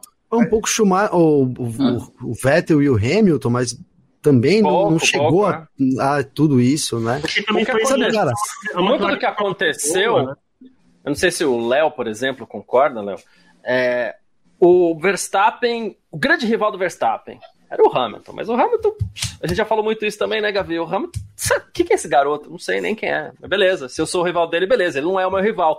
Mas o Verstappen se torna o rival do Hamilton ao longo da temporada. Né? Ele encara o Hamilton de frente, tudo bem, tem carro para isso, mas ele encara o Hamilton de frente. E tem uma afirmação que as pessoas faziam constantemente, do qual que fica registrado aqui, não concordo, mas ah, o Hamilton ganhou seis títulos aí por causa do carro. Não acho que isso seja verdade, mas em, Chega 2021, aparece um rival para o Hamilton, beleza, agora eu vou provar que não é só carro e que quando tem um rival eu vou ganhar também. E o Hamilton perde esse campeonato. Isso também enriquece um pouco essa história, porque o Hamilton ele deve estar guardando isso e carregando esse tesão de conquistar um campeonato em cima do Verstappen, que vai fazer com que ele se desdobre o máximo que ele puder, né, Léo? Põe uma pimentinha rapidinho, ô Léo, porque assim, o Verstappen é um vilão, cara. E isso atrai os dois lados, mano. Eu, eu, eu, eu vou usar um outro, eu vou usar um outro é termo. O Verstappen é o anti-herói, na verdade, né? É aquele cara que briga com todo mundo, como vocês disseram, a gente, em 15 minutos de conversa aqui, ouviu falar que ele é arrogante, que ele é prepotente, que ele é isso, que ele é aquilo. Uh, na verdade, ele é um anti-herói, né? E o Hamilton, por outro lado, é aquele cara que é, é todo certo, preocupado com causas sociais tal. Então, todo mundo espera uma vitória do Hamilton. Quando chega a temporada de 2021, todo mundo espera que no final o Hamilton vá conseguir vencer, como venceu os títulos anteriores, como venceu e vai bater o, o título, e vai bater o recorde do outro do outro anti-herói que era o Schumacher, né? Exato, né? O único rival que ele teve foi né, o Vettel em 2018, nesse período de dominância, né? Apesar de ter perdido o campeonato para o Rosberg, mas aí é uma outra situação, enfim, companheiro de equipe brigando em casa, como vocês disseram. Chega no final, o Verstappen ganha o campeonato. E aí pega esse ano, ele não teve carro para ganhar a corrida, apesar da Mercedes ser um carro vencedor, porque conseguiu uma vitória com o Russell aqui em Interlagos, mas não era um carro para ganhar, não era um carro para ganhar a corrida. Então imagina dentro do Vettel com a vontade que ele tem de ganhar, né? Só pegar o currículo dele, uh, com mais de 100 vitórias, a gente percebe o quanto ele gosta de ganhar a corrida. De repente vê uma figura que é totalmente o oposto dele, né? Uh, ganhando, dominando o campeonato, fazendo 15 vitórias no mesmo ano, como foi esse ano, uh, e ele sem poder fazer nada. Então, por isso que eu insisto lá no começo da live, né? Vão, vão brigar. Se a Mercedes der um carro em condições, pode ter certeza que ela vai cantar entre os dois. Agora, quem vai ganhar o campeonato, aí só, só esperando para ver mesmo. Agora, o Bruno ia comentar. Sim, sim. É, eu ia comentar exatamente isso, né? Essa, essa projeção das figuras, dos personagens. E é engraçado que eu conversei com o Cadu, isso na nossa confraternização, é, como hoje as pessoas consomem não apenas o piloto, elas consomem o personagem que é construído no extra-pista, né? Isso é uma coisa muito forte. E eu acho excelente mesmo, porque é, a, existe uma conversa paralela nisso, que é o seguinte: o mundo está um pouco assim, sem citar outros personagens, sem citar outros contextos, mas assim, o mundo hoje está muito polarizado, não só o Brasil, tá? O mundo está muito assim, o bem e o mal, é, ameaça o, e, e, isso, etc. Mas assim, a gente ter isso no contexto esportivo é muito bom, é, porque isso sai do consumo estritamente esportivo. Isso vai para a mesa do bar. E foi literalmente, a gente conversou isso lá na nossa confraternização, né, cara? É, eu acho Exatamente. muito importante, e eu queria até que você falasse sobre isso, se o Cássio me permite aí já passando a palavra, mas assim, que o Cadu falasse um pouco a respeito disso, é, o quanto é positivo as pessoas consumirem as histórias extra-pista, porque elas se identificam, né? O, o, a coisa do ídolo também é sobre isso. É, eu me identifico com aquele cara, com o cara das causas sociais, com o cara do isso aquilo. Aí o outro vai falar, não, eu me identifico com aquele ali que é, que a gente falou prepotente, mas tem gente que fala assim, ah, é autêntico, né? Tá nem aí para nada, etc. Então, assim, essas narrativas elas são construídas em cima de personalidades também, né? Manda ver, Cadu. Não, com certeza. É que a gente, como você comentou, a gente comentou, a gente falou lá na, na, na nossa confraternização e, cara, mas é isso, é o que você disse, é exatamente o que você acabou de falar. Mesmo o, o Verstappen ter a, a, essa já fama de malvado, vamos dizer assim, mas tem gente que não, não enxerga a prepotência ou a arrogância. Enxerga, não, o cara é autêntico, até usando a palavra que você acabou de usar, autêntico. Pô, o cara é bom pra caramba, me identifico com ele. O, o Hamilton é o bonzinho, é o legal, é o que tá lá e tudo que é, é causas sociais. Então, essa coisa, é, que eu acho que essa identificação que cria, que como o Vitor falou da Netflix, do, da, do Drive to Survive, ajudou também as pessoas a conhecer um pouco esse lado é, da galera da Fórmula 1. Não aquela coisa que você vê lá o cara no box, hum, colocou o capacete, entrou no carro e foi para a pista. É, ampliou muito a visão é, das pessoas de, do, do, que acontece nos bastidores da, da, da Fórmula 1, né, que é o que a gente está tratando aqui. Então, isso cria essas identificações extra-pista e, e, que vão parar na mesa do bar. E, e isso acho que, que, gera esse aumento de audiência, esse aumento de popularidade da categoria, é, que é uma coisa extra pista, além das disputas, como o ano passado teve a disputa, disputa muito dura entre, entre os dois, Verstappen e Hamilton. Isso é óbvio que atrai qualquer pessoa que se interessa um mínimo por automobilismo, mas esse lado é, de fora da pista, eu acho que é muito legal isso, é muito bacana que isso tenha acontecido. É, criar esse o bem contra o mal aí é, é legal, acaba gerando esse, esse clima de, de polêmica e, e, de discussões, discussões no bom sentido, é, que é uma polarização um pouco mais suave do que em outras esferas, né? Então, e é bacana, é, é aí, é no nível saudável da coisa, né? Que é uma coisa, cada um tem sua opinião. É, eu gosto de um, o outro gosta de outro e assim por diante. Então, cara, eu acho que isso foi muito legal ter acontecido. É, e tomara que continue, que até outros personagens surjam também dentro desse mesmo contexto, né? É, Gavi, nessa história de personagens, a gente tem personagens que são fortes. O Hamilton e Verstappen, dentro das diferenças que o Hamilton falou, eles se tornam dois personagens riquíssimos, até porque um alimenta o outro, né? E em cima disso, a gente tem uma temporada dividida aí entre um gigante, como ele se tornou um gigante, muito por causa do Hamilton, inclusive. O Hamilton acho que alimentou mais o Verstappen do que o contrário, inclusive, né? Mas ele virou um gigante já no contexto da Fórmula 1 e ele enfrenta um Leclerc, eu queria que você falasse um pouco do personagem Leclerc, do qual a gente já, né, enfim, pegou muito no pé aqui. ah, não, porque, não, é porque a gente falou de, de Hamilton, a gente falou de Russell, a gente falou de um outro gigante que acabou de, de, se aposentar, e a gente não pode deixar, a gente mal citou o cara que disputou até certo ponto disputou é o título com ele, né? E que é o vice-campeão da temporada. É, eu, eu, acho que fica claro, né? A, a própria atitude da Ferrari é, demonstra o tamanho do, do Leclerc perto do Verstappen, né? É, a gente falou agora aqui, se o, o Verstappen, eu não vou não vou, não vou usar o, a expressão popular que a gente fala, mas ele pode fazer o que ele quiser lá dentro da Red Bull, né? Que, que ninguém vai chamar a atenção dele, ele domina lá totalmente, né? Já não é o mesmo com o Leclerc. Vamos lembrar aí que a Ferrari, acho que ali a relação caiu por, por né, por é, o pouco de relação que tinha acabou, acabou, né, com o GP que o, que o Gabriel Lima citou, que foi lá em Silverstone, né? Ali eles priorizando o Sainz é num momento importantíssimo para o Verstappen, onde ele tinha chance ainda, para o Leclerc, desculpa, onde ele tinha chance ainda de chegar no Verstappen e brigar pelo título, e mais do que isso, se estabelecer como o piloto principal dentro da Ferrari, porque a gente sabe, né? É, Depois a, a de um primeira de temporada horrível do Sainz, né? horrível do Sainz, horrível. Ah, não, vamos dar a primeira vitória para ele. É, é, ali já ficava muito claro que a Ferrari não confiava no Leclerc. Eu acho que o Leclerc ele passa essa insegurança é, é louco dizer, porque as primeiras temporadas deles, é, dele foi, foi melhor, até na, na, na base, o Leclerc. Ele era, ele, ele era um piloto mais arrojado, que eu acho que é isso que está faltando para ele na Fórmula 1. Aí o carro não permite. Binotto. Não sei, é, o Binotto não permite, o ambiente, né, Grum? Ali, às vezes é isso, cara. Você tá num ambiente que você não se sente bem, você não consegue desenvolver o seu trabalho, você não consegue se impor né? Mas eu acho que a Ferrari espera essa liderança. Enquanto ela não vem do Leclerc, porque para você ser líder, cara, não tem que ninguém chegar para você e falar, ó, oh, tá aqui, você é o líder. Às vezes tem, mas é, o líder nato é muito melhor do que o líder imposto, né? Então, eu acho que a Ferrari esperava esse líder nato no Leclerc que não veio, então a decepção é grande. Eu, hoje eu vejo isso, né? Tá citando, a gente está falando da diferença entre Verstappen e Leclerc. O, o Verstappen é um piloto maduro, bicampeão, né? tem uma rivalidade grande. Da mesma forma que a gente falava que o Hamilton via o Leclerc, não via o Verstappen como rival, eu acho que se a gente tiver mais um, dois anos assim, mais um ano assim, o Verstappen já nem vai ver o Leclerc como rival também. Né? A, a, a, praticamente todas as disputas foram vencidas pelo Verstappen. Então acho que esse é o tamanho do, do Leclerc perto do Verstappen hoje.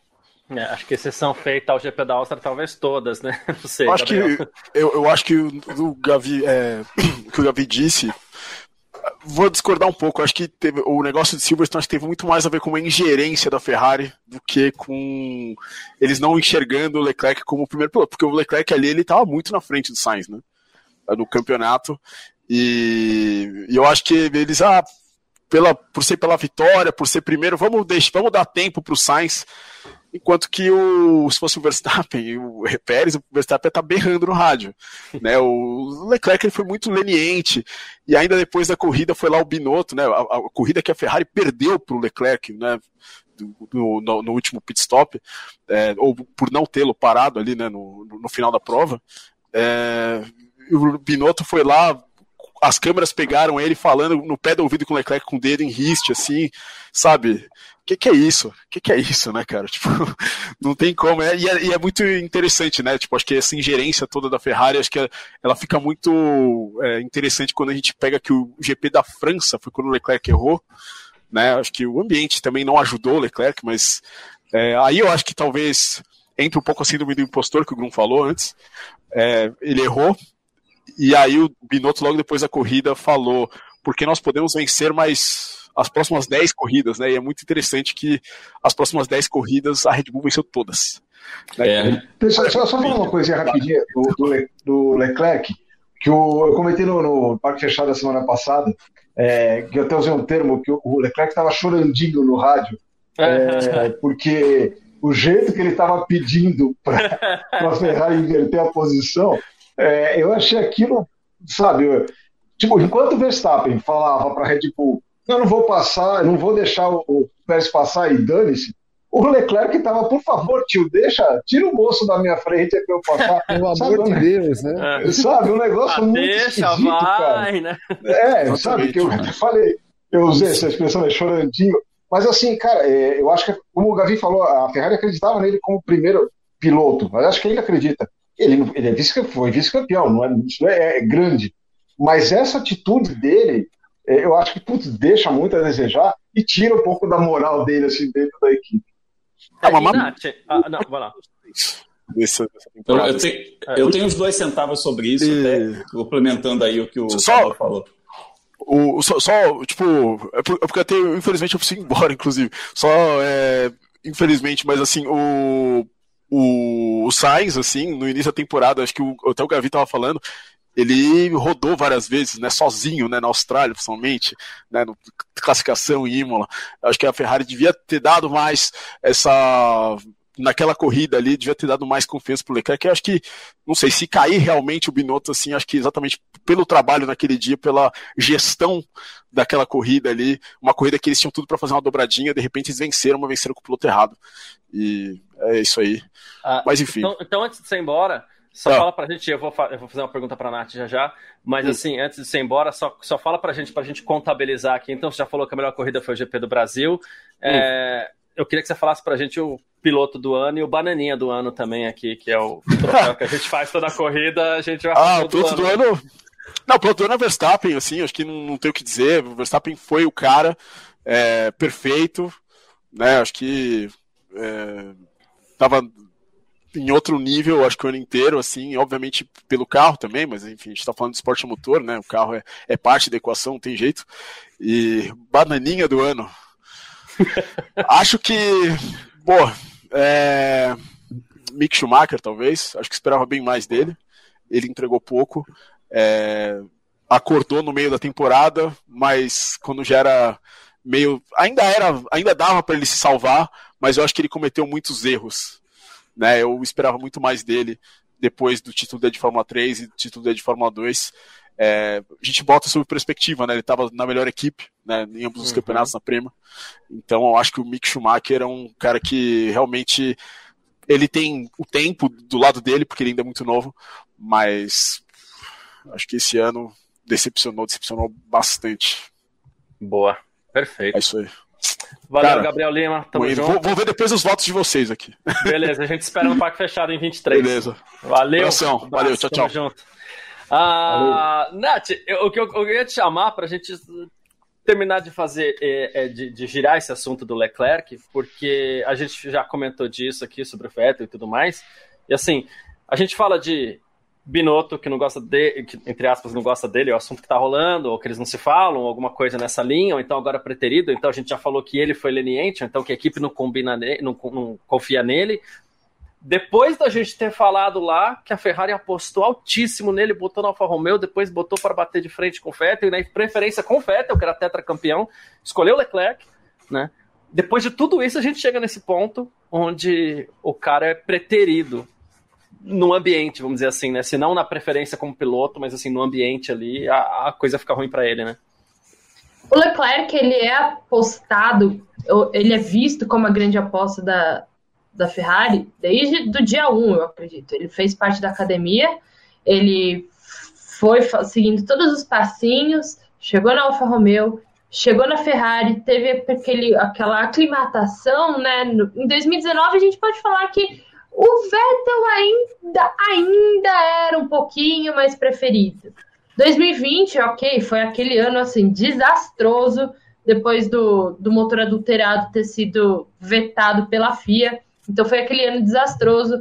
Mas só pelo jeito de terem de como chutaram o Vettel da equipe já mostrou que o Leclerc era assim Daí a mídia italiana já começou a chamar ele de o predestinado, né? Que era o predestinado a conseguir o próximo título e tudo mais. Assinou o contrato mais longo da história da Ferrari para hoje estar aí, brigando ponto a ponto por pelo vice-campeonato da temporada. Assim, entre ele e o Pérez, eu acho que ele ainda merece mais o vice-campeonato, porque apesar dele ainda ter cometido alguns errinhos, a Ferrari, assim, foi a pior inimiga dela. A Ferrari foi a maior inimiga dela na temporada. Então, assim, o Pérez, ele tinha a obrigação de conseguir esse vice-campeonato porque estava na equipe campeã, do piloto campeão e com o melhor carro do grid. E mesmo assim, chegou em Abu Dhabi e não conseguiu. Então, assim, é uma equipe que não comete erros, que é a Red Bull. E a Ferrari não. A Ferrari, ela assim, a Ferrari vira notícia quando ela acerta a estratégia, que foi o que aconteceu em Abu Dhabi.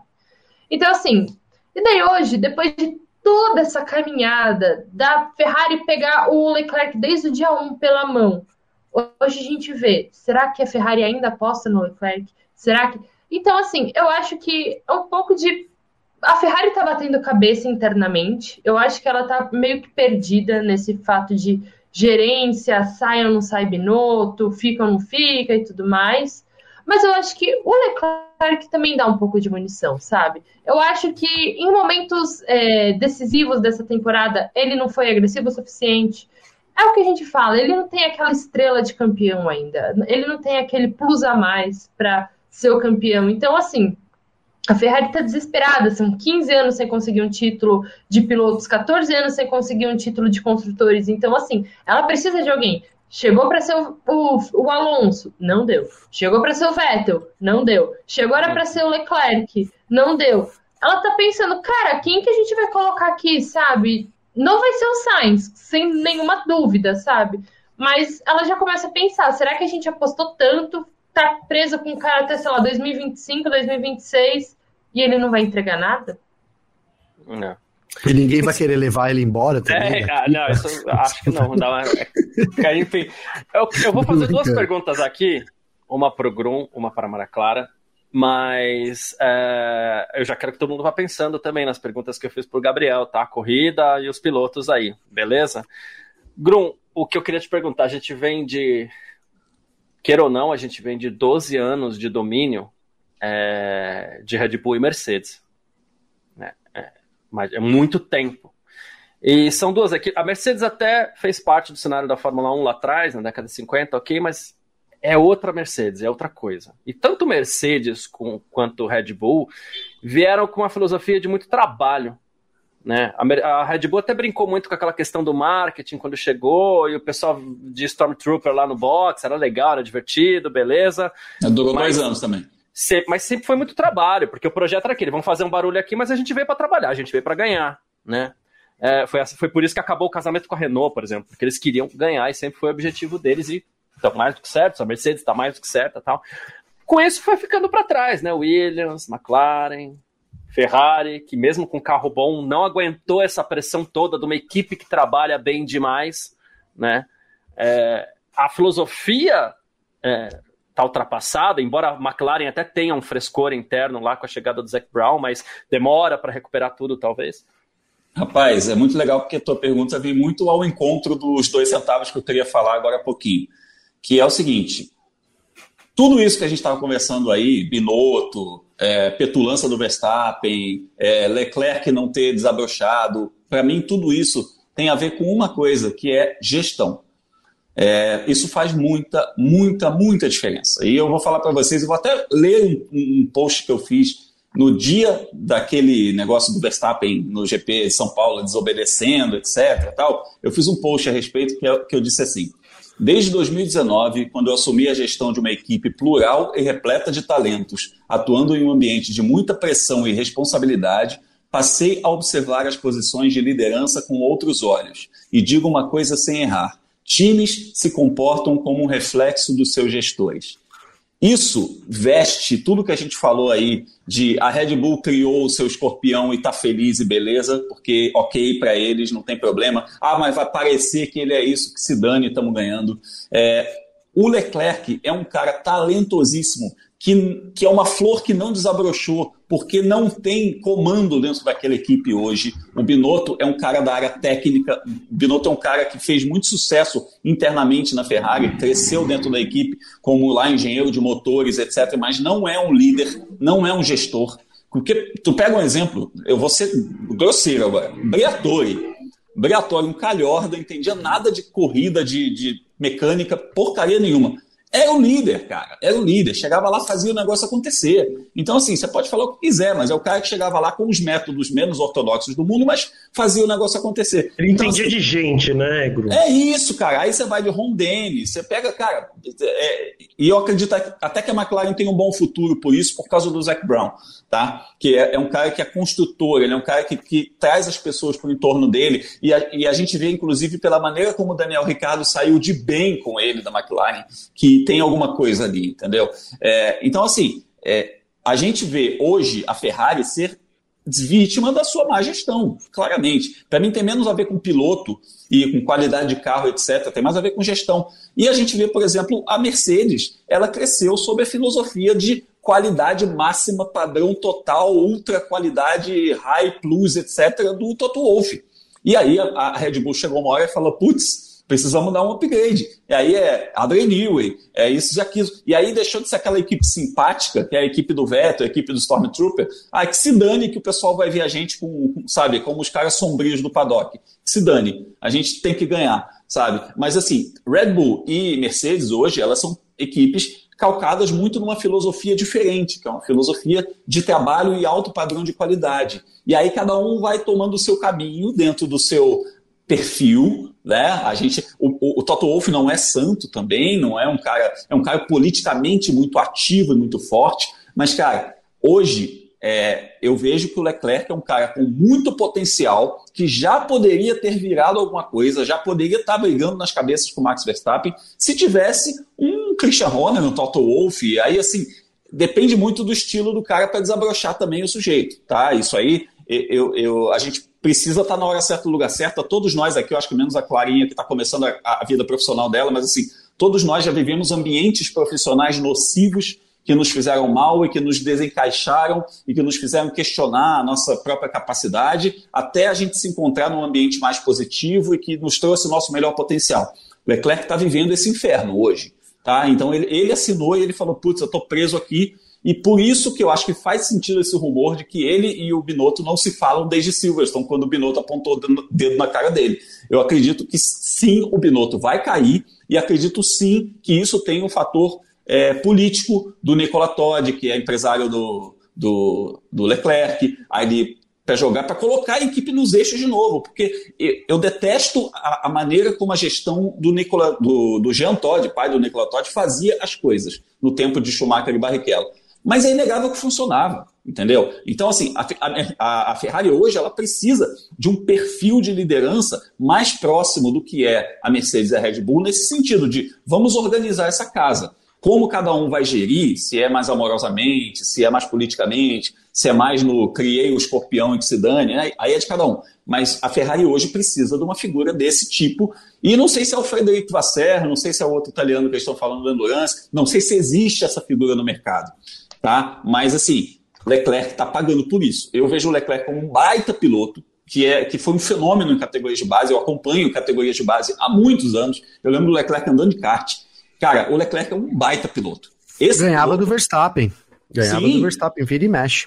E esse piloto ainda não chegou na Fórmula 1 em alto nível, tá? É isso. É, eu acho que o Leclerc tem mais a dar. Se vai ser campeão, se vai bater o Verstappen, se lá, lá, lá, outras, outras histórias. Mas assim, Ainda não, não, ainda não vimos o máximo do Leclerc, o máximo potencial do Leclerc na Fórmula 1, e, no meu entender, é por causa da dona Ferrari.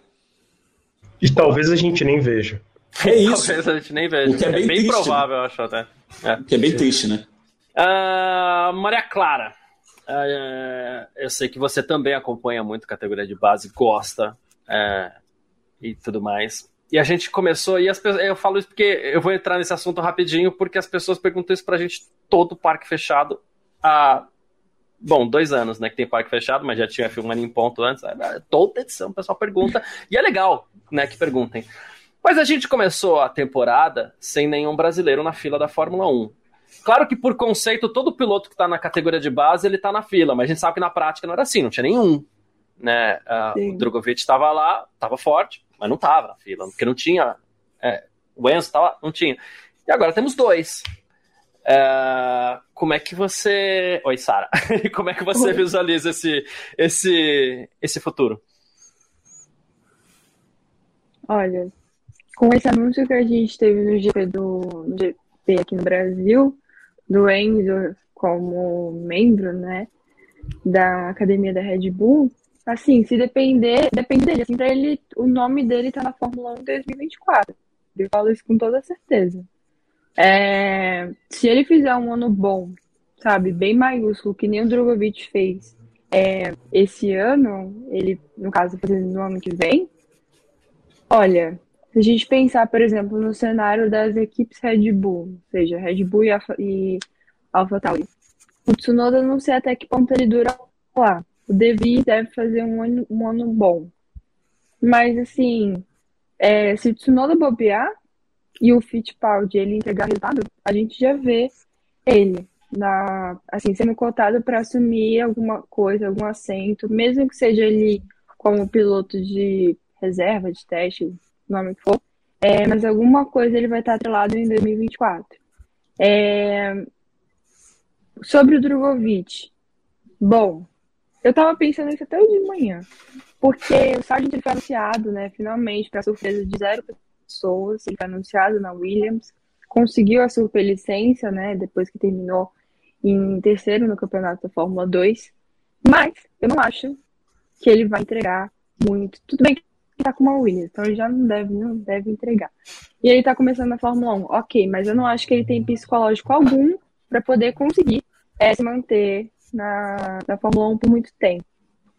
E aí ele estava começando a criar as conexões aqui, porque a Williams, que de certa forma dialoga ali com a Mercedes, mas também se mantém aberta, assim, tem pilotos da academia, mas eu fico pensando, cara, se o digamos assim, se as conversas forem boas entre o pessoal ali. Minha cara deu um, um brilho. Eu vi isso. é, se, se as conversas forem boas ali, de pessoal da Williams, da Aston Martin, enfim, o diálogo, o papo for bom, é obviamente que o. Como é o nome dele, meu Deus? Da Williams, que sempre tá com aquele. aquele. aquele jaquetinha. Isso. E o, o Capito também falou com a cara do Drogovic, tudo. É, eu acho que pode rolar negociações também para caso mensagem é, pipoque, né? Não consiga entregar. Então, assim, pensando nos últimos anos e nessa né, pergunta de quando é que um brasileiro vai voltar para a Fórmula 1, é, eu acho que a gente está numa fase muito boa. Muito boa mesmo. E o, eu acredito que um, um futuro próximo, assim, a gente veja nomes cada vez mais atrelados. O Drogovic, né, graças ao céu, graças ao dele, graças ao, a, sabe, toda a temporada que ele fez, conseguiu, né, finalmente se atrelar à Fórmula 1. Nunca quis participar de é, de piloto, seja pelos motivos dele, e agora tá atrelado da Aston Martin e, assim, vamos pensar que se ele tá lá, podem surgir, a probabilidade de surgir uma oportunidade para ele é melhor. Mas acho que é isso que eu penso. Ah, e sobre o Pietro, gente, supera, não vai rolar. É isso. Melhor. boa, boa, sim, isso foi boa. Essa sua sinceridade foi boa, mas é claro, porque tá, tá é precisando de, com relação ao Pietro. Eu queria comentar, é, eu queria Fala, complementar o comentário da Maria Clara, até para também colocar um outro cenário, porque ela falou sobre o Tsunoda saindo, e eu acredito também que talvez o Tsunoda tenha a sua última temporada no ano que vem, mas o próprio Devi, que eu acredito que vá bem, é, pode ser que ele saia da AlphaTauri para dois lugares na minha cabeça eu tenho. Um para Red Bull, uhum. vai saber, né? Eu, tenho eu sei que tem o Daniel que Ricardo vai... que vai que vai para lá ser piloto de teste, mas sei lá, né? Vai que ele anda bem. Ricardo continua como teste, botam ele, o, o De Vries no lugar do Pérez. E tem um outro lugar. E se o Hamilton se aposentar no que vem, quem que vai para Mercedes? Olha, não é o, não é o Van Dorn. É. Cara, eles têm, eles têm um italiano lá. Também, né? Não sei se a Maria Clara sabe o nome desse cara. É um italiano lá que é da academia que eles estão, mas assim. Mas é o Kimi, é Kimi Antonelli, não é? É isso. É. Mas ele é muito é novo para ir para a Fórmula 1 ainda. É, a ideia deles é manter o Hamilton até agora quantos anos? Três anos? Será que o Hamilton dura três anos? Vido, é complicado, né? Tem essa vaga em aberto mesmo. O né? que é tempo suficiente. É, o que é tempo. o que é tempo Vamos chamar o Vettel, Nath, ó. Me dar uma certeza, e quando eu falei eu tenho certeza, é uma certeza pessoal. É, que o De Vries vai parar na Red Bull em algum momento. É o piloto perfeito para a Red Bull. Anda bem, é novo, não vai ameaçar o Verstappen. Já provou que não, não que lida bem com a pressão. É o piloto perfeito para Red Bull, Nick DeVries. Já que tá lá, vem é cá, holandês? É, é, então, é, é holandês. Pode, E- ser que, pode ser que no ano que vem a gente tenha duas vagas na AlphaTauri. Então, é isso. Abriria duas vagas na AlphaTauri. Deixa esse horizonte, digamos assim, no ano bonito. que vem, não, né? Eu já tô falando como se a gente tivesse em 2023, É, né? é. 24, né? 2024. Isso. E porque em breve a gente vai ter aquilo que a gente sempre fala. Em três anos vai abrir né, muita vaga ainda. Então o pessoal da fila tem que estar esperto mesmo. E para a questão da Mercedes, quem talvez fique rondando por ali é o próprio Mick, né? Mick foi cogitado agora, né? A, a Nath falou, a gente tem dois ali na Red Bull, né? Que é o Lion Lawson e o, e o Enzo, né? Então dá pra. Agora, será que a AlphaTauri pegaria dois jovens assim também? Sei, né?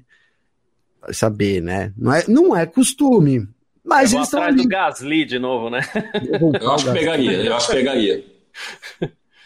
Tá uma seca Inclu- tão grande piloto pra eles que acho que tá tudo bem. Melhor esses Tá dois tudo bem. A gente tem batido nessa tecla de que, assim, falta piloto, cara. Mesmo Falta. você olhando assim e falar, ah, nossa, tem uns. Mas se você ver quem vai sair nos próximos anos. E assim, falta piloto preparado, porque é pouco tempo, né, ali de, de, de, de teste. Então, que, que- realmente, nesses, nesses ano, no próximo ano, a gente deve ver. eh, Os pilotos precisam. As equipes vão precisar preci- eh, preparar pilotos, porque senão vai, vai ficar ali, não dizer que vai sobrar vaga. Eu acho Mas que eles não estão ligando muito para isso mesmo, não. É, e, e digo mais, tem uma teoria da conspiração que eu sei que vocês gostam muito, não que eu goste de teorias da conspiração, mas sei que vocês gostam muito, que é assim, AlphaTauri fez isso esse ano, né? Para mim, Red Bull usou a AlphaTauri para testar coisa. Por teto orçamentário, não sei o quê. Então, amiguinho, piloto, se dane, entendeu? Eles vão botar ah, que piloto... Mas piloto ruim não testa tanto também, né? Tudo bem, mas então assim, não dá a questão aquele de... feedback. Sim, mas a questão Piloto de você ruim, pensar assim, novo, puta, tô queimando um cara, é nesse sentido que eu tô falando. Acho que isso acho eles que não ligam, não. Disso, Não tá? ligam nem um pouco. Não ligam.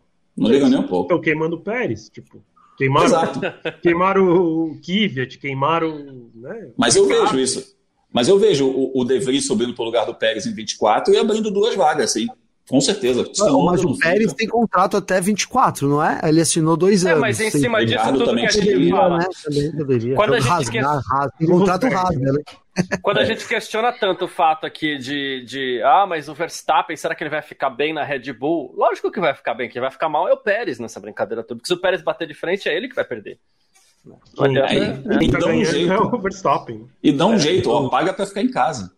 É, vamos, vamos chegar, vamos ensinar agora. Olha, Verstappen, vem cá, a gente vai ensinar É. você sobre empatia, sobre como não vão, né? Eles querem mais é os títulos, as vitórias e tudo mais. Imagina. A, É isso. a- tem- a casa acho da que a gente tem Maria Clara tá boas- uma balada ali.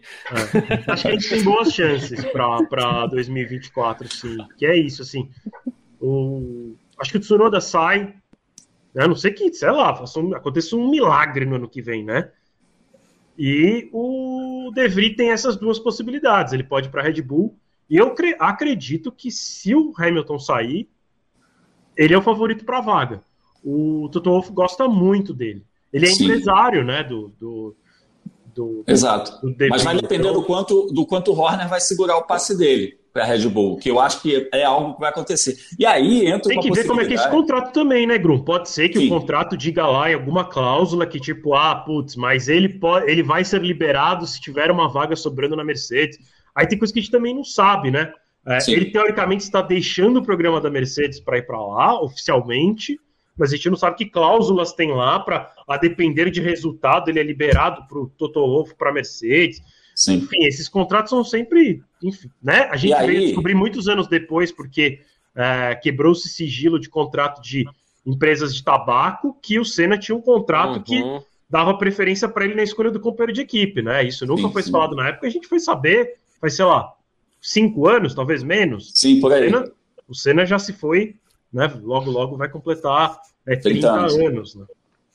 É, mas nesse, nesse cenário aí, Vitor, é, eu acredito em, em, conexões tão oblíquas que não me surpreenderia, sinceramente, a gente ver um Lance Stroll companheiro do George Russell numa Mercedes em 2024. Tô falando eu, muito sério. Eu, eu, acredito, porque eu falando, eu também mas pensei no álbum. Você vai ter que estar fora da Fórmula 1 2024. Não, é... não, não, não vai. Não vai. O Hamilton né? sai da Fórmula 1 Estou falando sério. As conexões que o Toto Wolff tem com o Lawrence Stroll, a sociedade lá dele, que, né, um pedaço da Mercedes, um tipo, pedaço da Aston. E seria um bom, uma boa desculpa para o Lawrence Stroll se livrar da equipe também, né?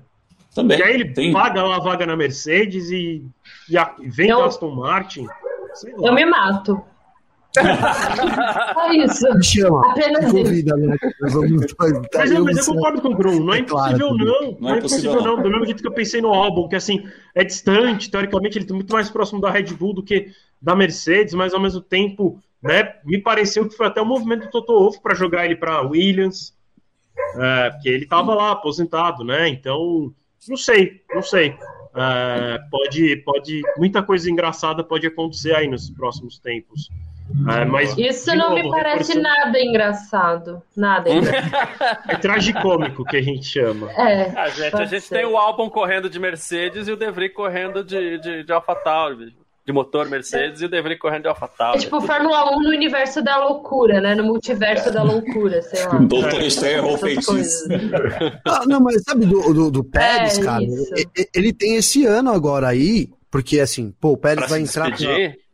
Né? E assim, para tentar fazer alguma coisa, né, Garcia? Para tentar fazer alguma coisa, cara, porque. É, né? Até mas, mas o Gavi, vai durar? Ele, ele entrou para ser segundo piloto do Verstappen, ele vai aceitar isso de entrou. boa? Tipo, ele entrou. Ele, ele entrou, entrou, falando isso, né? É. Ele entrou. Ele, é, então. Me contratem, vou ser segundo piloto dele numa mas boa. Agora ele, ele pôs as manguinhas de fora.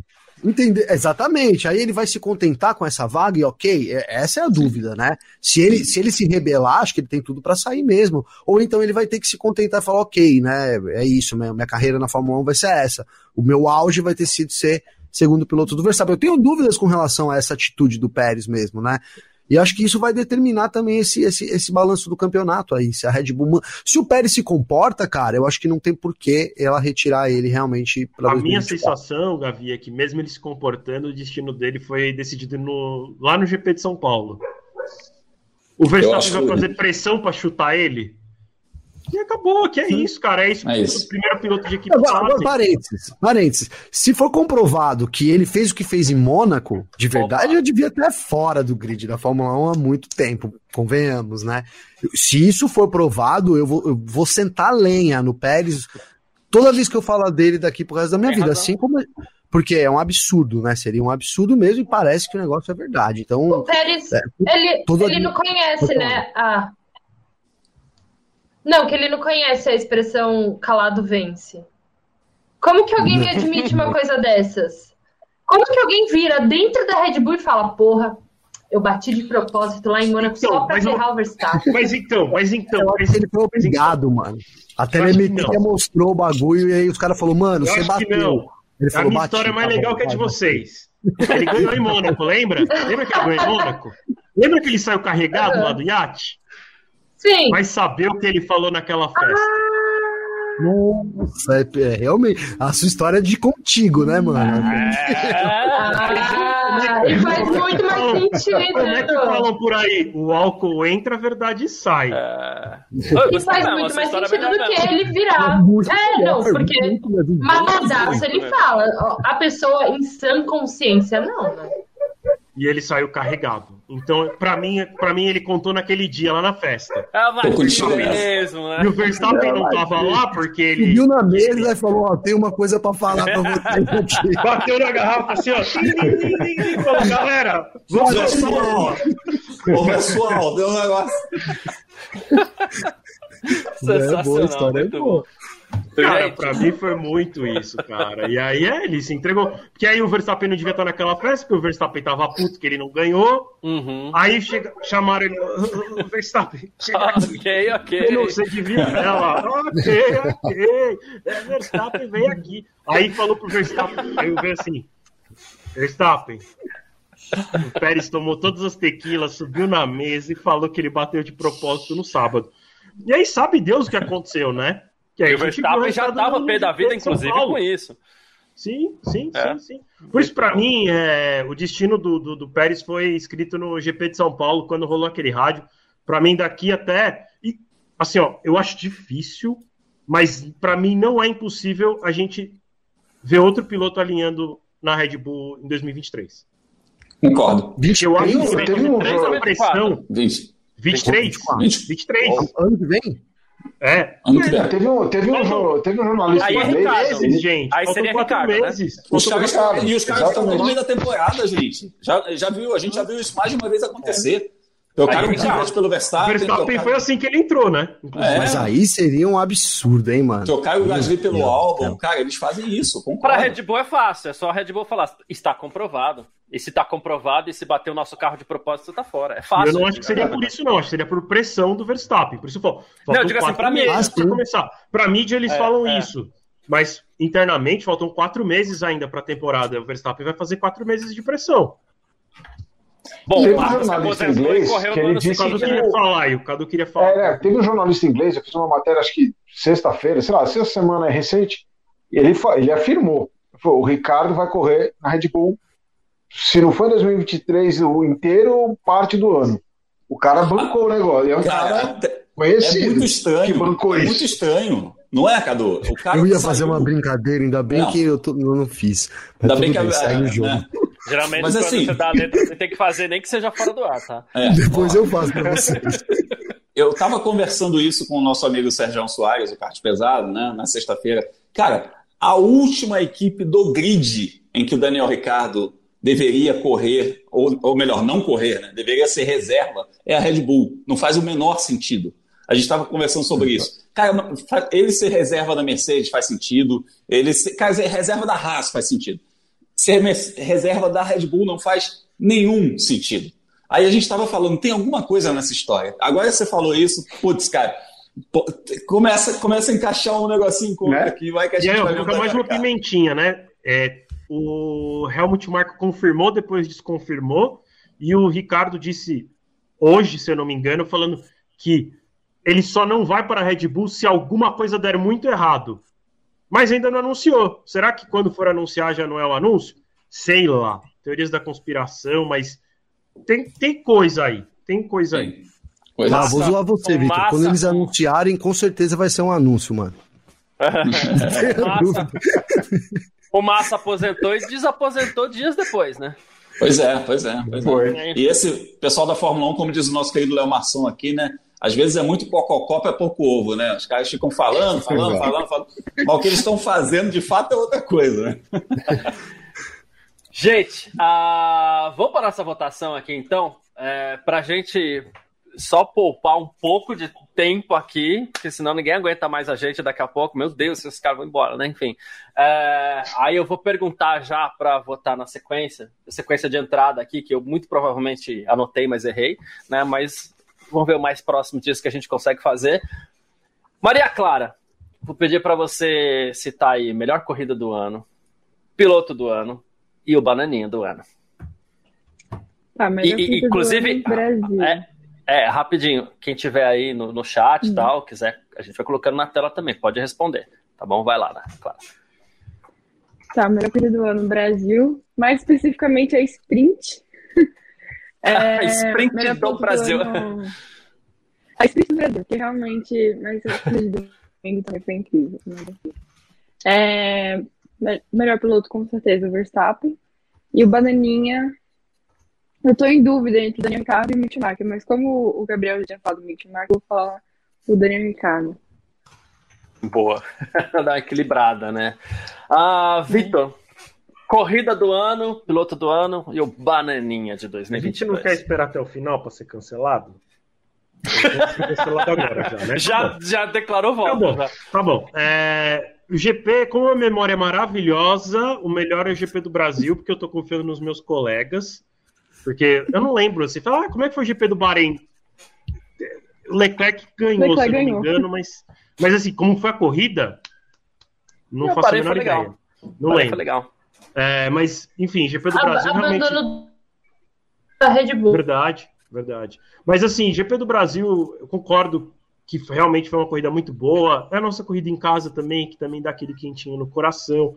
É Interlagos, que é um circuito maravilhoso. Espero que nunca saia do calendário, porque seria uma perda assim absurda. É, piloto do ano, cara, eu não tenho como deixar de dar para o campeão, Max Verstappen. É, acho que este ano ele se consolidou como é, um grande piloto. Né? A gente pode justificar o título dele do ano passado, é, se a gente quiser né, desmerecer o título do ano passado, a gente pode falar que ele foi muito agressivo e bateu no Hamilton, ou foi ajudado pelo Michael Masi. Né? É, este ano, é, e eu, eu, nem concordo com isso, tá? Eu acho que ele. É, qualquer um dos dois fosse campeão no ano passado seria muito justo. Uma pena que foi do jeito que foi, mas qualquer um dos dois que fossem campeões no ano passado seria muito justo, porque fizeram um campeonato que eu acompanhei o melhor que eu já vi, né? E uhum. este ano, para mim, ele se consolida. Não, não tenho o que dizer. Ele foi campeão com a baita antecedência, venceu como é, mais do que qualquer outro piloto já venceu em uma única temporada. E para mim, o Bananinha, é, eu vou parafrasear um piloto que eu não admiro muito, apesar dos grandes, das grandes conquistas, mas que o segundo é o primeiro dos últimos. Então, Charles Leclerc, essa é para você, amigão, grande banana da temporada. Cadê a banana, parece, Garcia? Cadê a banana, Garcia? Ah, a banana tá aqui, ó. Parecia que entregar tudo, Troféu... não entregou nada. Né, assim, ó, vice-campeão, meu Deus do céu, né? Mas assim, bate no Verstappen, fecha, bate. Entra Uma na vez, cabeça dele, entra na cabeça dele, faz o que Quebra uma zinha. Não fez nada, é. né? De fazer assim, ah, você quer passar? Então deixa eu tomar cuidado, senão vai bater. Então pode passar, passa por aqui para não bater. Vira o Villeneuve do Schumacher, né? Assim você nu... exato, assim você nunca vai ser campeão em cima do Verstappen. Nunca, nunca, porque o Verstappen não é esse tipo de piloto que vai afinar, né? Talvez em cima de outros pilotos, tipo Hamilton que é muito mais gentleman do que o Verstappen, talvez, talvez, talvez é, ele poderia é, ser campeão, mas não entraria na cabeça do Hamilton. Não entraria. Poderia ser campeão, mas entrar na cabeça do Hamilton ele também não entraria. É, então, e aí eu tô usando o literal, para mim não é o pior piloto da temporada, tá? Eu tô usando o literal do Bananinha. Para mim ele foi um banana essa temporada. É, a melhor coisa que a gente fez aqui foi mudar o nome do, do, do troféu, né? Que já é, foi é, que o, o pior do... piloto é o Latifi. É. é. já foi o troféu do pior piloto, já foi o troféu Valtteri Bottas, Bottas. e agora é o troféu Bananinha da temporada. Uh, Gavi, melhor eu. corrida, melhor piloto do ano e também o bananinha da temporada. Mano, então, é, eu, pô, GP de São Paulo foi a melhor corrida, até porque a gente também tava Verdade, lá, né? enfim, né, cara? Então, mas assim, sabe uma corrida que eu, eu, eu vou assistir? Porque o Azerbaijão também foi uma puta corrida na temporada, cara. Foi quebra dupla da Ferrari, eu lembro só disso. A gente teve um lance da mudança do porpoise, o Sainz errando na qualificação. E, e Azerbaijão sempre tem boas corridas, então eu vou deixar aí como recomendação. E eu vou assistir também aqui para ver se realmente foi tudo isso. Mas vou ficar com o GP de São Paulo, cara, aqui nossa casa. Aproveita os a últimos é dias da boa. assinatura da F1 TV Pro. Pois é, a minha já, tá, já, vai, já vai estourar aí. Já tem que renovar uma bagaça aqui. E aí o piloto, cara, o melhor piloto, é, meu, eu acho que assim, eu poderia voltar na revelação. Eu acho que o, o, o Russell, cara, ele fez o que. Assim, o fato dele ter vencido o Hamilton foi, foi forte.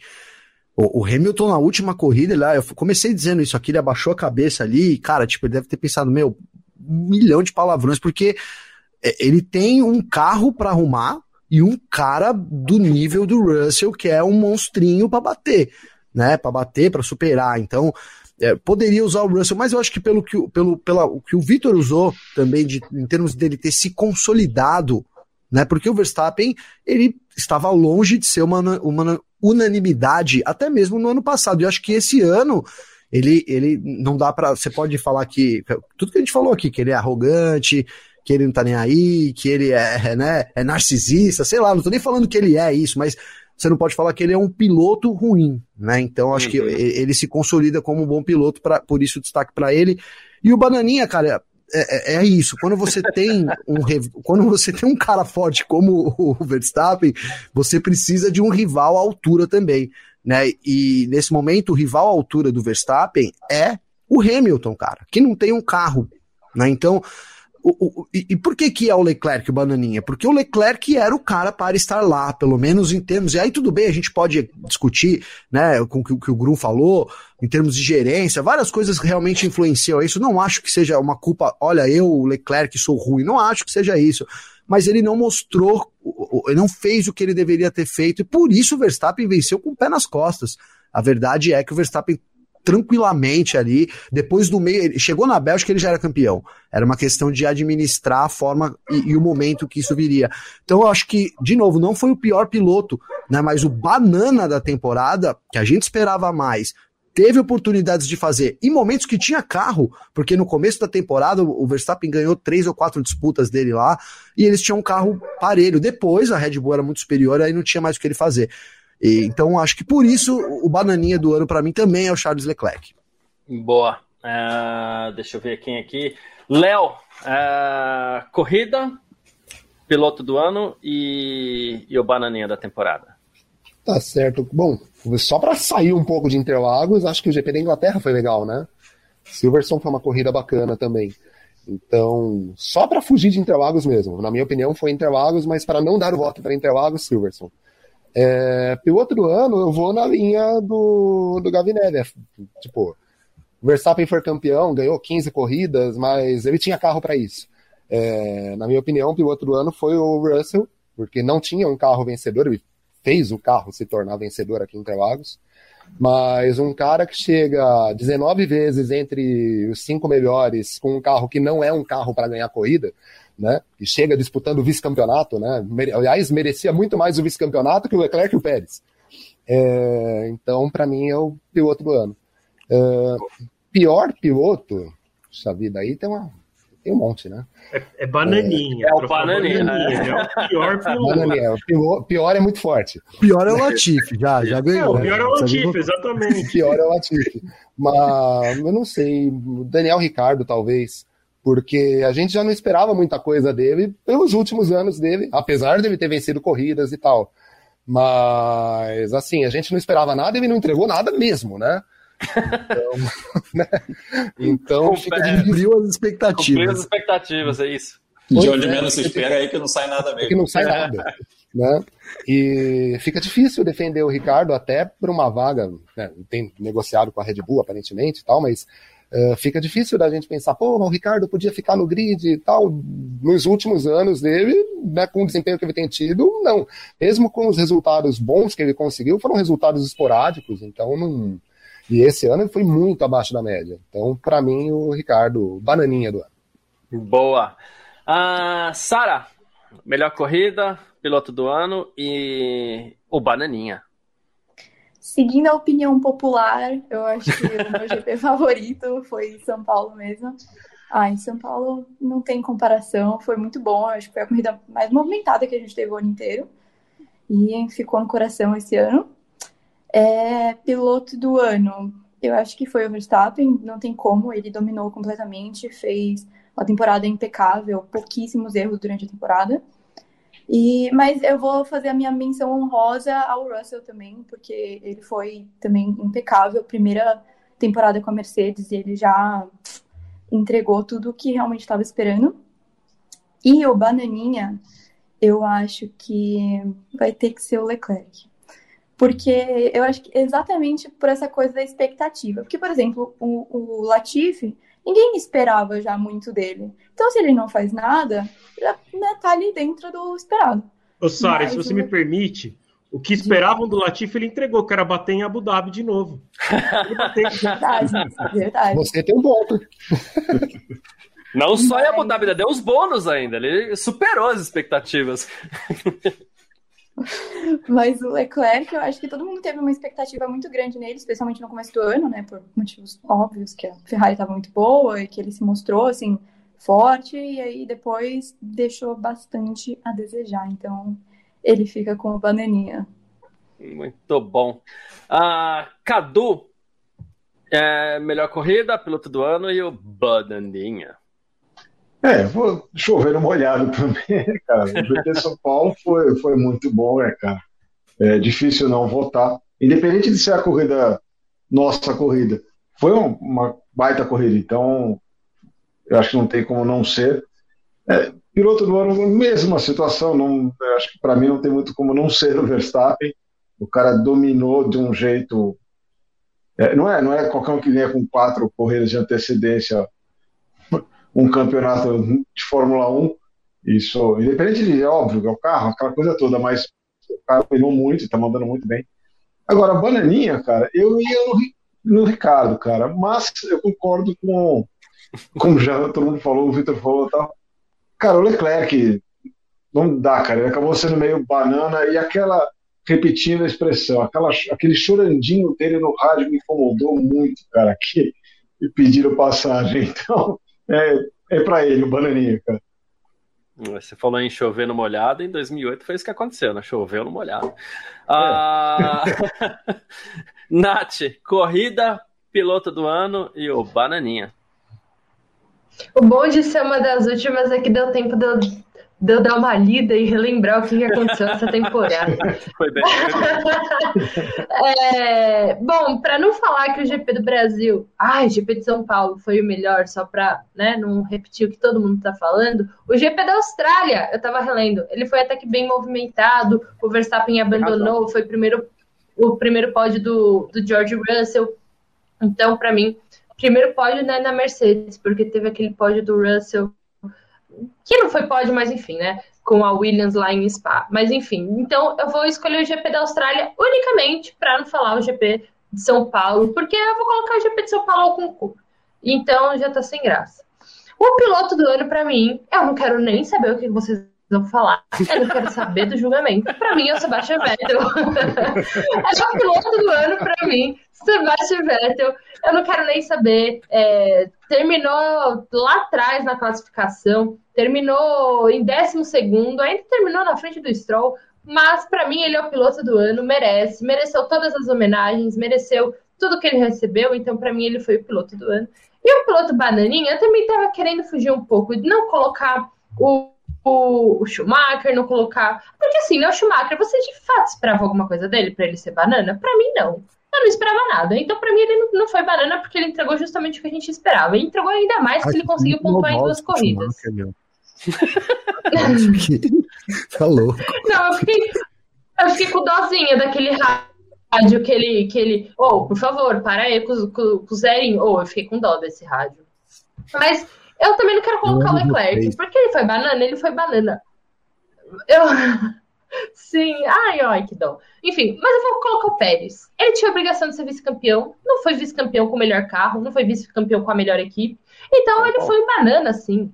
Ele, então, assim, mesmo, mesmo número de abandonos que o Leclerc, só teve uma vitória a menos. Então, assim, foi um banana. Foi um banana e ainda teve que ficar chorandinho também para pedir para passar. Então, assim, cara, chega primeiro, depois você pede para passar, sabe? Então, assim, banana também. Ó, tivemos um, um, um, uma, uma, pequena demonstração aqui do que é a primeira curva, toda quarta-feira com o Nath de Vivo e as suas polêmicas aí. uh, Grum, uh, melhor corrida, piloto do ano e o Bananinha. Vamos lá, melhor corrida. Eu não tenho como fugir de Interlagos, porque eu acho que o, o, se a gente olhar resultado só, a gente já vai ver um negócio meio esquisito. Teve uma polha do Magnussen com a Raiz, a única vitória da Mercedes. já é um negócio meio diferentão, assim, se você olhar na Wikipédia, entendeu? Mas, assim, pensando na corrida em si, é, Interlagos é um lugar tão mágico, tão especial, que é o único lugar em que essa porcaria desse formato da sprint funcionou. Eles testaram em Silverstone, testaram não sei onde, mas, tipo, Monza. O único lugar que foi bom, e nos dois anos, foi aqui entendeu? Então, é, isso para mim já diz muita coisa e as duas corridas foram boas, a sprint foi boa e a corrida principal também, É, mas, cara, não vivemos um campeonato de corridas excelentes esse ano. Isso é. E não, e não tem nada a ver com o domínio de um piloto. Estou falando assim, a, a, corrida movimentada. Tivemos corridas menos movimentadas que nos últimos anos, no meu entender, mas é, Interlagos ainda, para mim, é imbatível. É, vamos lá, o melhor piloto do ano. Eu já falei uma vez aqui no Parque Fechado sobre o quão é difícil a gente no, na obrigação do ofício jornalístico fugir do óbvio. Né, e falar, putz, o cara ganhou 15 corridas, então ele é o melhor piloto do ano. É meio que é o óbvio do óbvio, beleza. Só que eu vejo uma coisa meio Mansell 92 também, para quem é mais velhinho. Aquela coisa, puta, tinha um carro muito bom, etc., encaixado com ele, a equipe trabalhando para ele lá, e era meio que obrigação ele ganhar também. É óbvio que 15 vitórias é uma marca muito expressiva, sim. É, mas os, os adversários foram meio que desmanchando também, sabe? Foi uma coisa, tipo, a Mercedes derreteu, a Ferrari de repente, pô, parecia boa, bum, derreteu também. Meio que foi sumindo todo mundo, ficou só ele. É, não tira o mérito, não tira o mérito, mas assim, na hora de avaliar a coisa de o melhor piloto pelo que o cara fez, é, eu vou no George Russell, e eu estava com esse pensamento desde o início, desde quando o Gabriel falou, é, que o Russell fez um campeonato, cara, com 19 top 5 em 22 corridas, com um carro que não era nem confiável. Não questão que não é um carro vencedor, é um carro que não era confiável. No, no, primeiro ano dele numa equipe grande, companheiro de um cara que é multicampeão, tem muitos fatores aí para colocar, ele teve frieza, ele teve cabeça no lugar, teve consciência, trabalhou com a equipe. É, não é fácil, sabe, o que ele fez, chegar na posição que ele chegou, é, se impor ali, é, é chegou meio humildemente se impondo, digamos assim, conseguiu o espaço dele, conquistou o espaço dele, é, não criou conflito interno, sabe? Tem um monte de fatores aí que ele teve que gerenciar para ele conseguir o que ele conseguiu e ele foi muito bem. Eu acho que na, na pilotagem dele está incontestável que ele é sim um sucessor para a Mercedes quando o Lewis Hamilton parar. Não falo ser o sucessor do Lewis Hamilton, porque isso é uma coisa que é, é muito difícil, mas assim, a Mercedes teve um cara vencedor, tá na cara isso. Então, para mim, o piloto do ano é o George Russell, pelo que ele mostrou, e digo mais, se ele fosse piloto Mercedes no ano passado, capaz da Mercedes ter esse título do Lewis Hamilton no ano passado, porque o Bottas desviava do Verstappen, né? O Pérez tem razão quando ele fala ah, que o Verstappen tem um campeonato graças a mim. Ele falou dois, né? Mas assim, 2021, o, o Pérez fez muito, muito pelo Verstappen. Ele trabalhou pelo campeonato de pilotos, bloqueava o Hamilton, sacrificava a estratégia dele, etc. É, e o Bottas trabalhou pelos construtores, ele ficava desviando do Verstappen e falava assim: vou ser terceiro, garante o bônus ali no fim do ano, entendeu? Então, assim, para mim, o, o, Russell é o piloto do ano por conta disso, pelo que ele demonstrou, toda essa consistência dele, a construção dele, não só de campeonato, mas de carreira daqui em diante, dentro da Mercedes e dentro da Fórmula 1. Bananinha. É, a minha tendência inicial, quando vocês falaram, ah, o pior, pior piloto do ano e tal, óbvio que é o Latifi, todos nós concordamos não esperávamos que o Daniel Ricardo realmente fizesse grandes coisas, talvez ele reagisse para ficar no nível do Norris, mas, né, para mim, a grande decepção foi o Pierre Gasly. Eu esperava mais do Gasly, que já está numa fase maduro, está numa equipe que poderia ser mais promissora. O Gasly meio que desceu ladeira, meio que fez assim, contou, contou a hora de ir embora, sabe? Contou o relógio para dar seis horas, até falar, putz, ano que vem vou para outra equipe, principalmente no fim do ano. Ele foi meio desleixado nesse sentido.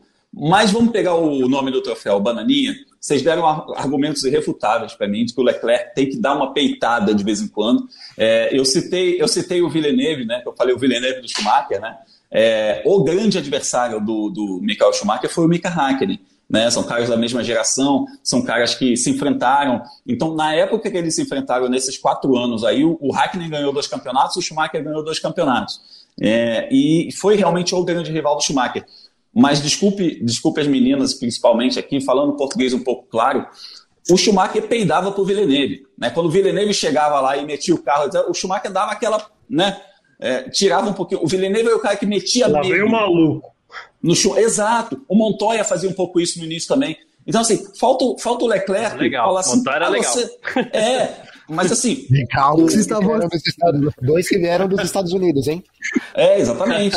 Mas aquela, aquela postura que o, o Verstappen, quando ganhou do Leclerc naquela corrida da Áustria famosa, que ele bateu roda, etc., o Leclerc deu uma declaração falando assim: ah, agora eu sei como se joga o jogo. E eu falei, porra, agora temos uma rivalidade. Agora o cara vai peitar, vai falar assim: ah, vai botar para fora, eu boto para fora também, vai bater roda, eu boto roda também. Fiquei empolgado naquele dia.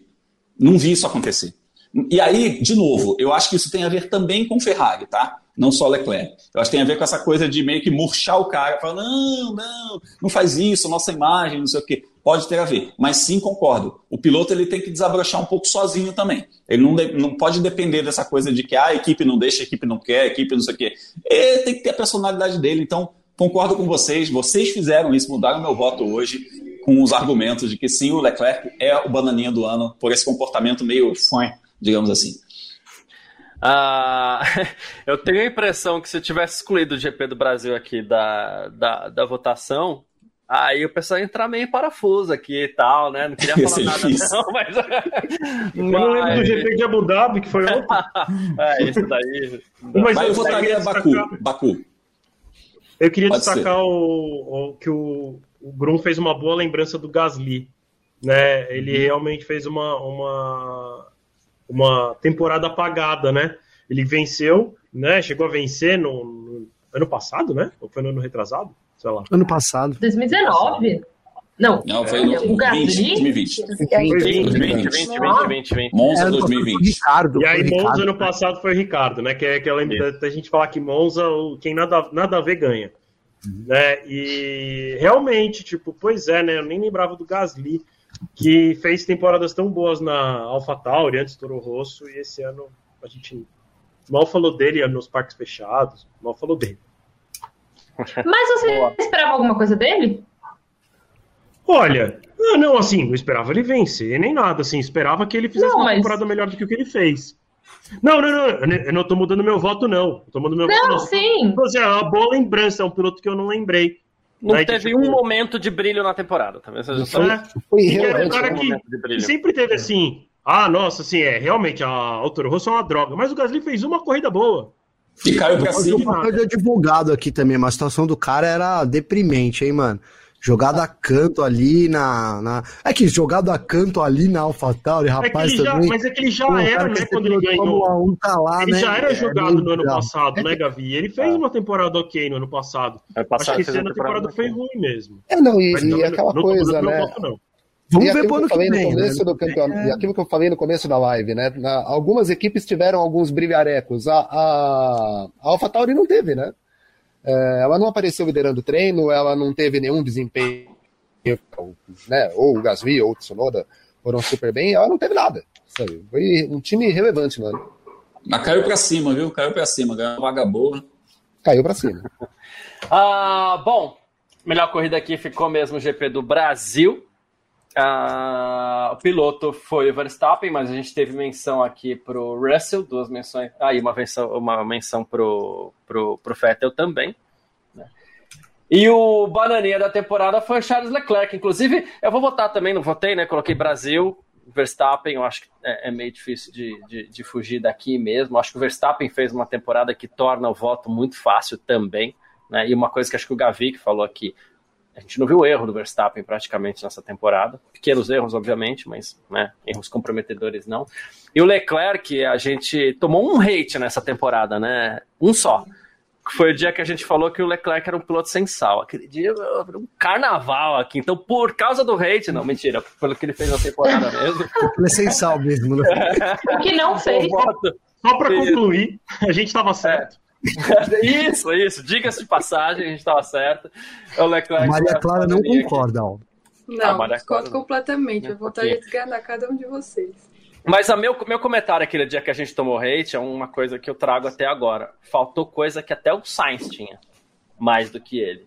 A hum, Ferrari é, terminava, terminou algumas corridas esse ano e ele, é, a gente realmente não fez a melhor estratégia a gente parou no momento errado, mas a Ferrari chama, o cara não discute, coisa que o Hamilton, ah, não, a gente tá aqui pneu, vamos trocar agora, não, o pneu tá bom, vou ficar na pista. Não tinha isso, nunca. O Verstappen, ok, senhor, sim, senhor, ok, tudo bem. Ele discute, mas ele obedece também.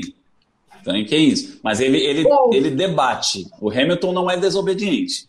Isso é bom É, que se diga. não, não. Mas O ele debate. né? Ok, É, ok, Os- ok. O Sainz, o Sainz tem uma coisa que o, o Leclerc não tem, que são corrones. Boa. Mas eu acho que a Maria Clara merece um, um, um, um direito de resposta, então. Uma réplica. Isso, uma réplica, isso, melhor. Ah, eu acho que assim. Eu sinto falta do Leclerc de 2019, porque acompanhar o Verstappen na base, acompanhar o Leclerc na base, ver aqueles vídeos dos dois se quase se esganando, principalmente na época do kart, e aí depois você vê a temporada de 2019 dos dois, a vontade de, tipo, cara, anda, vai, vocês dois têm que, tipo assim, disputar o campeonato juntos, sabe? E aí acontece tudo que a gente falou aqui já na live. O Verstappen, ele tem a oportunidade, enfim, de a Red Bull trabalhar num puta carro e, enfim, ele também é, se consolidar cada vez mais, principalmente esse ano, 2022. E o que o Bruno falou é, é totalmente condizente. Tipo, é questionável o Hamilton Marco, o Christian Horner, ah, se são bons ou não, mas, tipo assim, pessoas boas ou não, ok, isso é totalmente questionável, mas, assim, entrega, sabe? É questionável o método, mas o resultado tá ali. E quanto a, a, o, a sementinha ali, aquela faísca no Leclerc em 2019 tava lá e não foi bem trabalhada. 2020 é uma bosta para Ferrari. 2021 deu uma melhorada. 2022 incorporou Bahrein. Tinha. Cara, o GP do Bahrein, nossa, é, era ali que era para poder a Ferrari ter uma puta de uma gestão, tipo assim, beleza, começamos com um carro bom, vamos, sabe, andiamo, vamos entregar. O, o Leclerc, ele finalmente estava ali com de novo aquela centelha de 2019, estava ali acesa, não foi bem trabalhada. Aí acontece aquela coisa de autoestima vai pro saco, não começa a performar bem. Mas assim, eu, sou, eu simplesmente não mudo o meu voto para é, ele ser o piloto bananinha, porque ele cumpriu a única coisa que restou para ele cumprir, que foi se tornar vice-campeão. Vice-campeão. Isso ele cumpriu, que era o mínimo ele fazer depois dessa bosta de campeonato também que ele fez. Então, assim, é, é por isso que eu não troco o, o meu voto. E eu, colo, eu reafirmo o Daniel também por um simples motivo. 2020 teve Nürburgring, 2021 teve Monza. Quando começou a temporada de 2022, eu ficava pensando, eu tava vendo o calendário, eu ficava pensando, qual vai ser a Nürburgring do Daniel Ricciardo? Qual vai ser a Monza do Daniel Ricciardo esse ano? E não, Não teve. Então, assim, eu esperava um GP, o um mínimo de uma glória, sabe? Um. Não, não foi. Porque eu acho que o mínimo de se esperar dele é. Enfim, mesmo que a McLaren não tenha, não tenha um puta carro, não sei o quê. Mas acho que essa é a única ponto, é, o único apontamento assim que eu faço em relação ao Leclerc que o, pelo menos a última coisa que restou para ele cumprir, ele fez, coisa que, por exemplo, o Pérez não conseguiu. Boa. Tanto que ele levou o voto da Nath aqui, ó. O Pérez. Boa, né? gente, a gente vai chegar nesse. A gente tá chegando nesse final aqui. Eu queria agradecer todo mundo aqui. É, cada um foi depositando uma sementinha nessa temporada aí que foi, foi muito legal. E toda temporada é legal. E, e, mesmo quando a temporada é meia boca, quando ela acaba, a gente fala, nossa, foi muito legal. É assim, porque é legal, porque a gente gosta muito também do que a gente faz. Quem tá chegando agora, como é o caso da, da, da Clara, da Sara, né? E quem já tá nessa há mais tempo, como o Grum, né? Lógico que eu comecei com você, né, aí, aí quem tá no meio aí também, mas é isso, gente. Obrigado. A gente fez esse parque fechado especial. Tem muita coisa legal ainda para 2022. Alguém quer falar mais alguma, alguma, alguma coisinha aí? Vitor, eu acho que você deveria falar alguma coisa aí como, como chefe da casa, né, cara? discurso. É, discurso, foi justíssimo. Putz, na verdade eu não sei. É... Eu agradeço todo mundo aí por, por esse ano incrível que a gente teve, né? Uma baita temporada, todo mundo acompanhando a gente aqui no Parque Fechado, o F1 Gen Z que foi criado esse ano. Uh, Maravilhoso. Puta, podcasts aí continuam, uh, nossas redes sociais, enfim, e obviamente o Filmania.net, que é a nossa casa, né? E queria dizer para todo mundo que, apesar do campeonato ter acabado, né, nosso trabalho não acabou, a gente não sai de férias, o site não desliga e volta só lá em março, a gente segue, né, a gente tem ainda é. Ai, ai. o, nem tá vendo, ele tá em outra tela. É... Eu, eu tô vendo aqui, cara. É que eu tô, eu tô com torcicolo com meu monitor aí no alto. Eu tô o tempo todo olhando pra baixo. Eu não tô aguentando mais agora. Eu tive que subir ele aqui, velho. É... Eu vou morrer aqui de novo pescoço. A gente tem ainda próximo. Amanhã tem teste em Abu Dhabi, inclusive. Isso. Por isso que a Giovana não tá com a gente, porque ela tá lá. É... Enfim, tem muita coisa ainda, muito conteúdo. Não para de surgir fofocas, né? A gente chama de rumores, não chama de fofocas. É... Fofoca foi agora há pouco. Isso. É, porque assim, né? Ainda tem pilotos a serem confirmados como piloto de teste. O que, que vai ser do Ricardo? Será que ele vai sair? Ele vai para a Red Bull? Será que é titular? Será que é reserva? Enfim, muita coisa. Tem os desenvolvimentos dos carros. Lá em janeiro, fevereiro começam a aparecer os carros, né? Será que alguém vai surgir com uma pintura nova? Será que a Ferrari volta para o vermelho vermelhão agora, ou vai ficar esse vermelho mais escuro? Né? Será que a McLaren vai mudar de cor, vai deixar o laranja? Né? Sempre rola essa ansiedade e a gente vai estar aqui para cobrir tudo isso. É, agradeço todo mundo que acompanhou, todo mundo que visitou a gente, que deu um like, que se inscreveu, que assinou o canal, enfim, esteve com a gente. Convido todo mundo a continuar com a gente. Agradeço todo mundo que está fazendo o parque fechado aqui com a, com a gente, né? E Garcia, Gavi, Maria Clara, Cadu, Grum, que participou pouco, quase nada, ou nada, né, Grum? Mas é, apareça é. em 23, é, quando não tiver etapas batendo data aí com Stock etc. Tá feito convite. Nath, Léo, Cadu, Gabriel Lima, Sara, que foram nos deixando é, é, ao longo do, do, do, tempo aí. Do, do... Cadu saiu, voltou, tá aqui com a gente. É... A Sara caiu. Internet. É. E obrigado, obrigado a todo mundo que esteve com a gente aí. Foi, foi um ano muito bom. Espero que a gente tenha uma temporada boa e a gente sempre torce por melhor, né? Que seja melhor ainda em 23. Uh, tem Piastre chegando. Me ajuda aí, gente. Tem quem mais está chegando? Devry, Hulkenberg. Huckenberg, que é um baita piloto novato, tem uma grande expectativa em cima dele. Agora vai. É sacanagem. Alonso Aston Martin, um rapaz Alonso muito, Aston Martin, muito promissor esse rapaz. Gasly na Alpine. É... Ah, o Sargent na Williams. É verdade. Enfim, ó, tem bastante coisa nova aí. Na AlphaTauri, vai ser legal, vai ser temporada. E, e a minha dúvida principal. Barriga, Drogovic assumindo.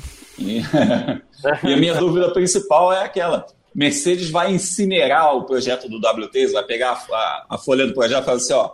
Eu vou te falar, gente... a minha, a minha maior ansiedade pelo GP do Bahrein, vai começar no Bahrein, né? Não sei. Bahrein. Isso. É, 5 de março, se eu lembro. Isso. Ó, é, é, essa.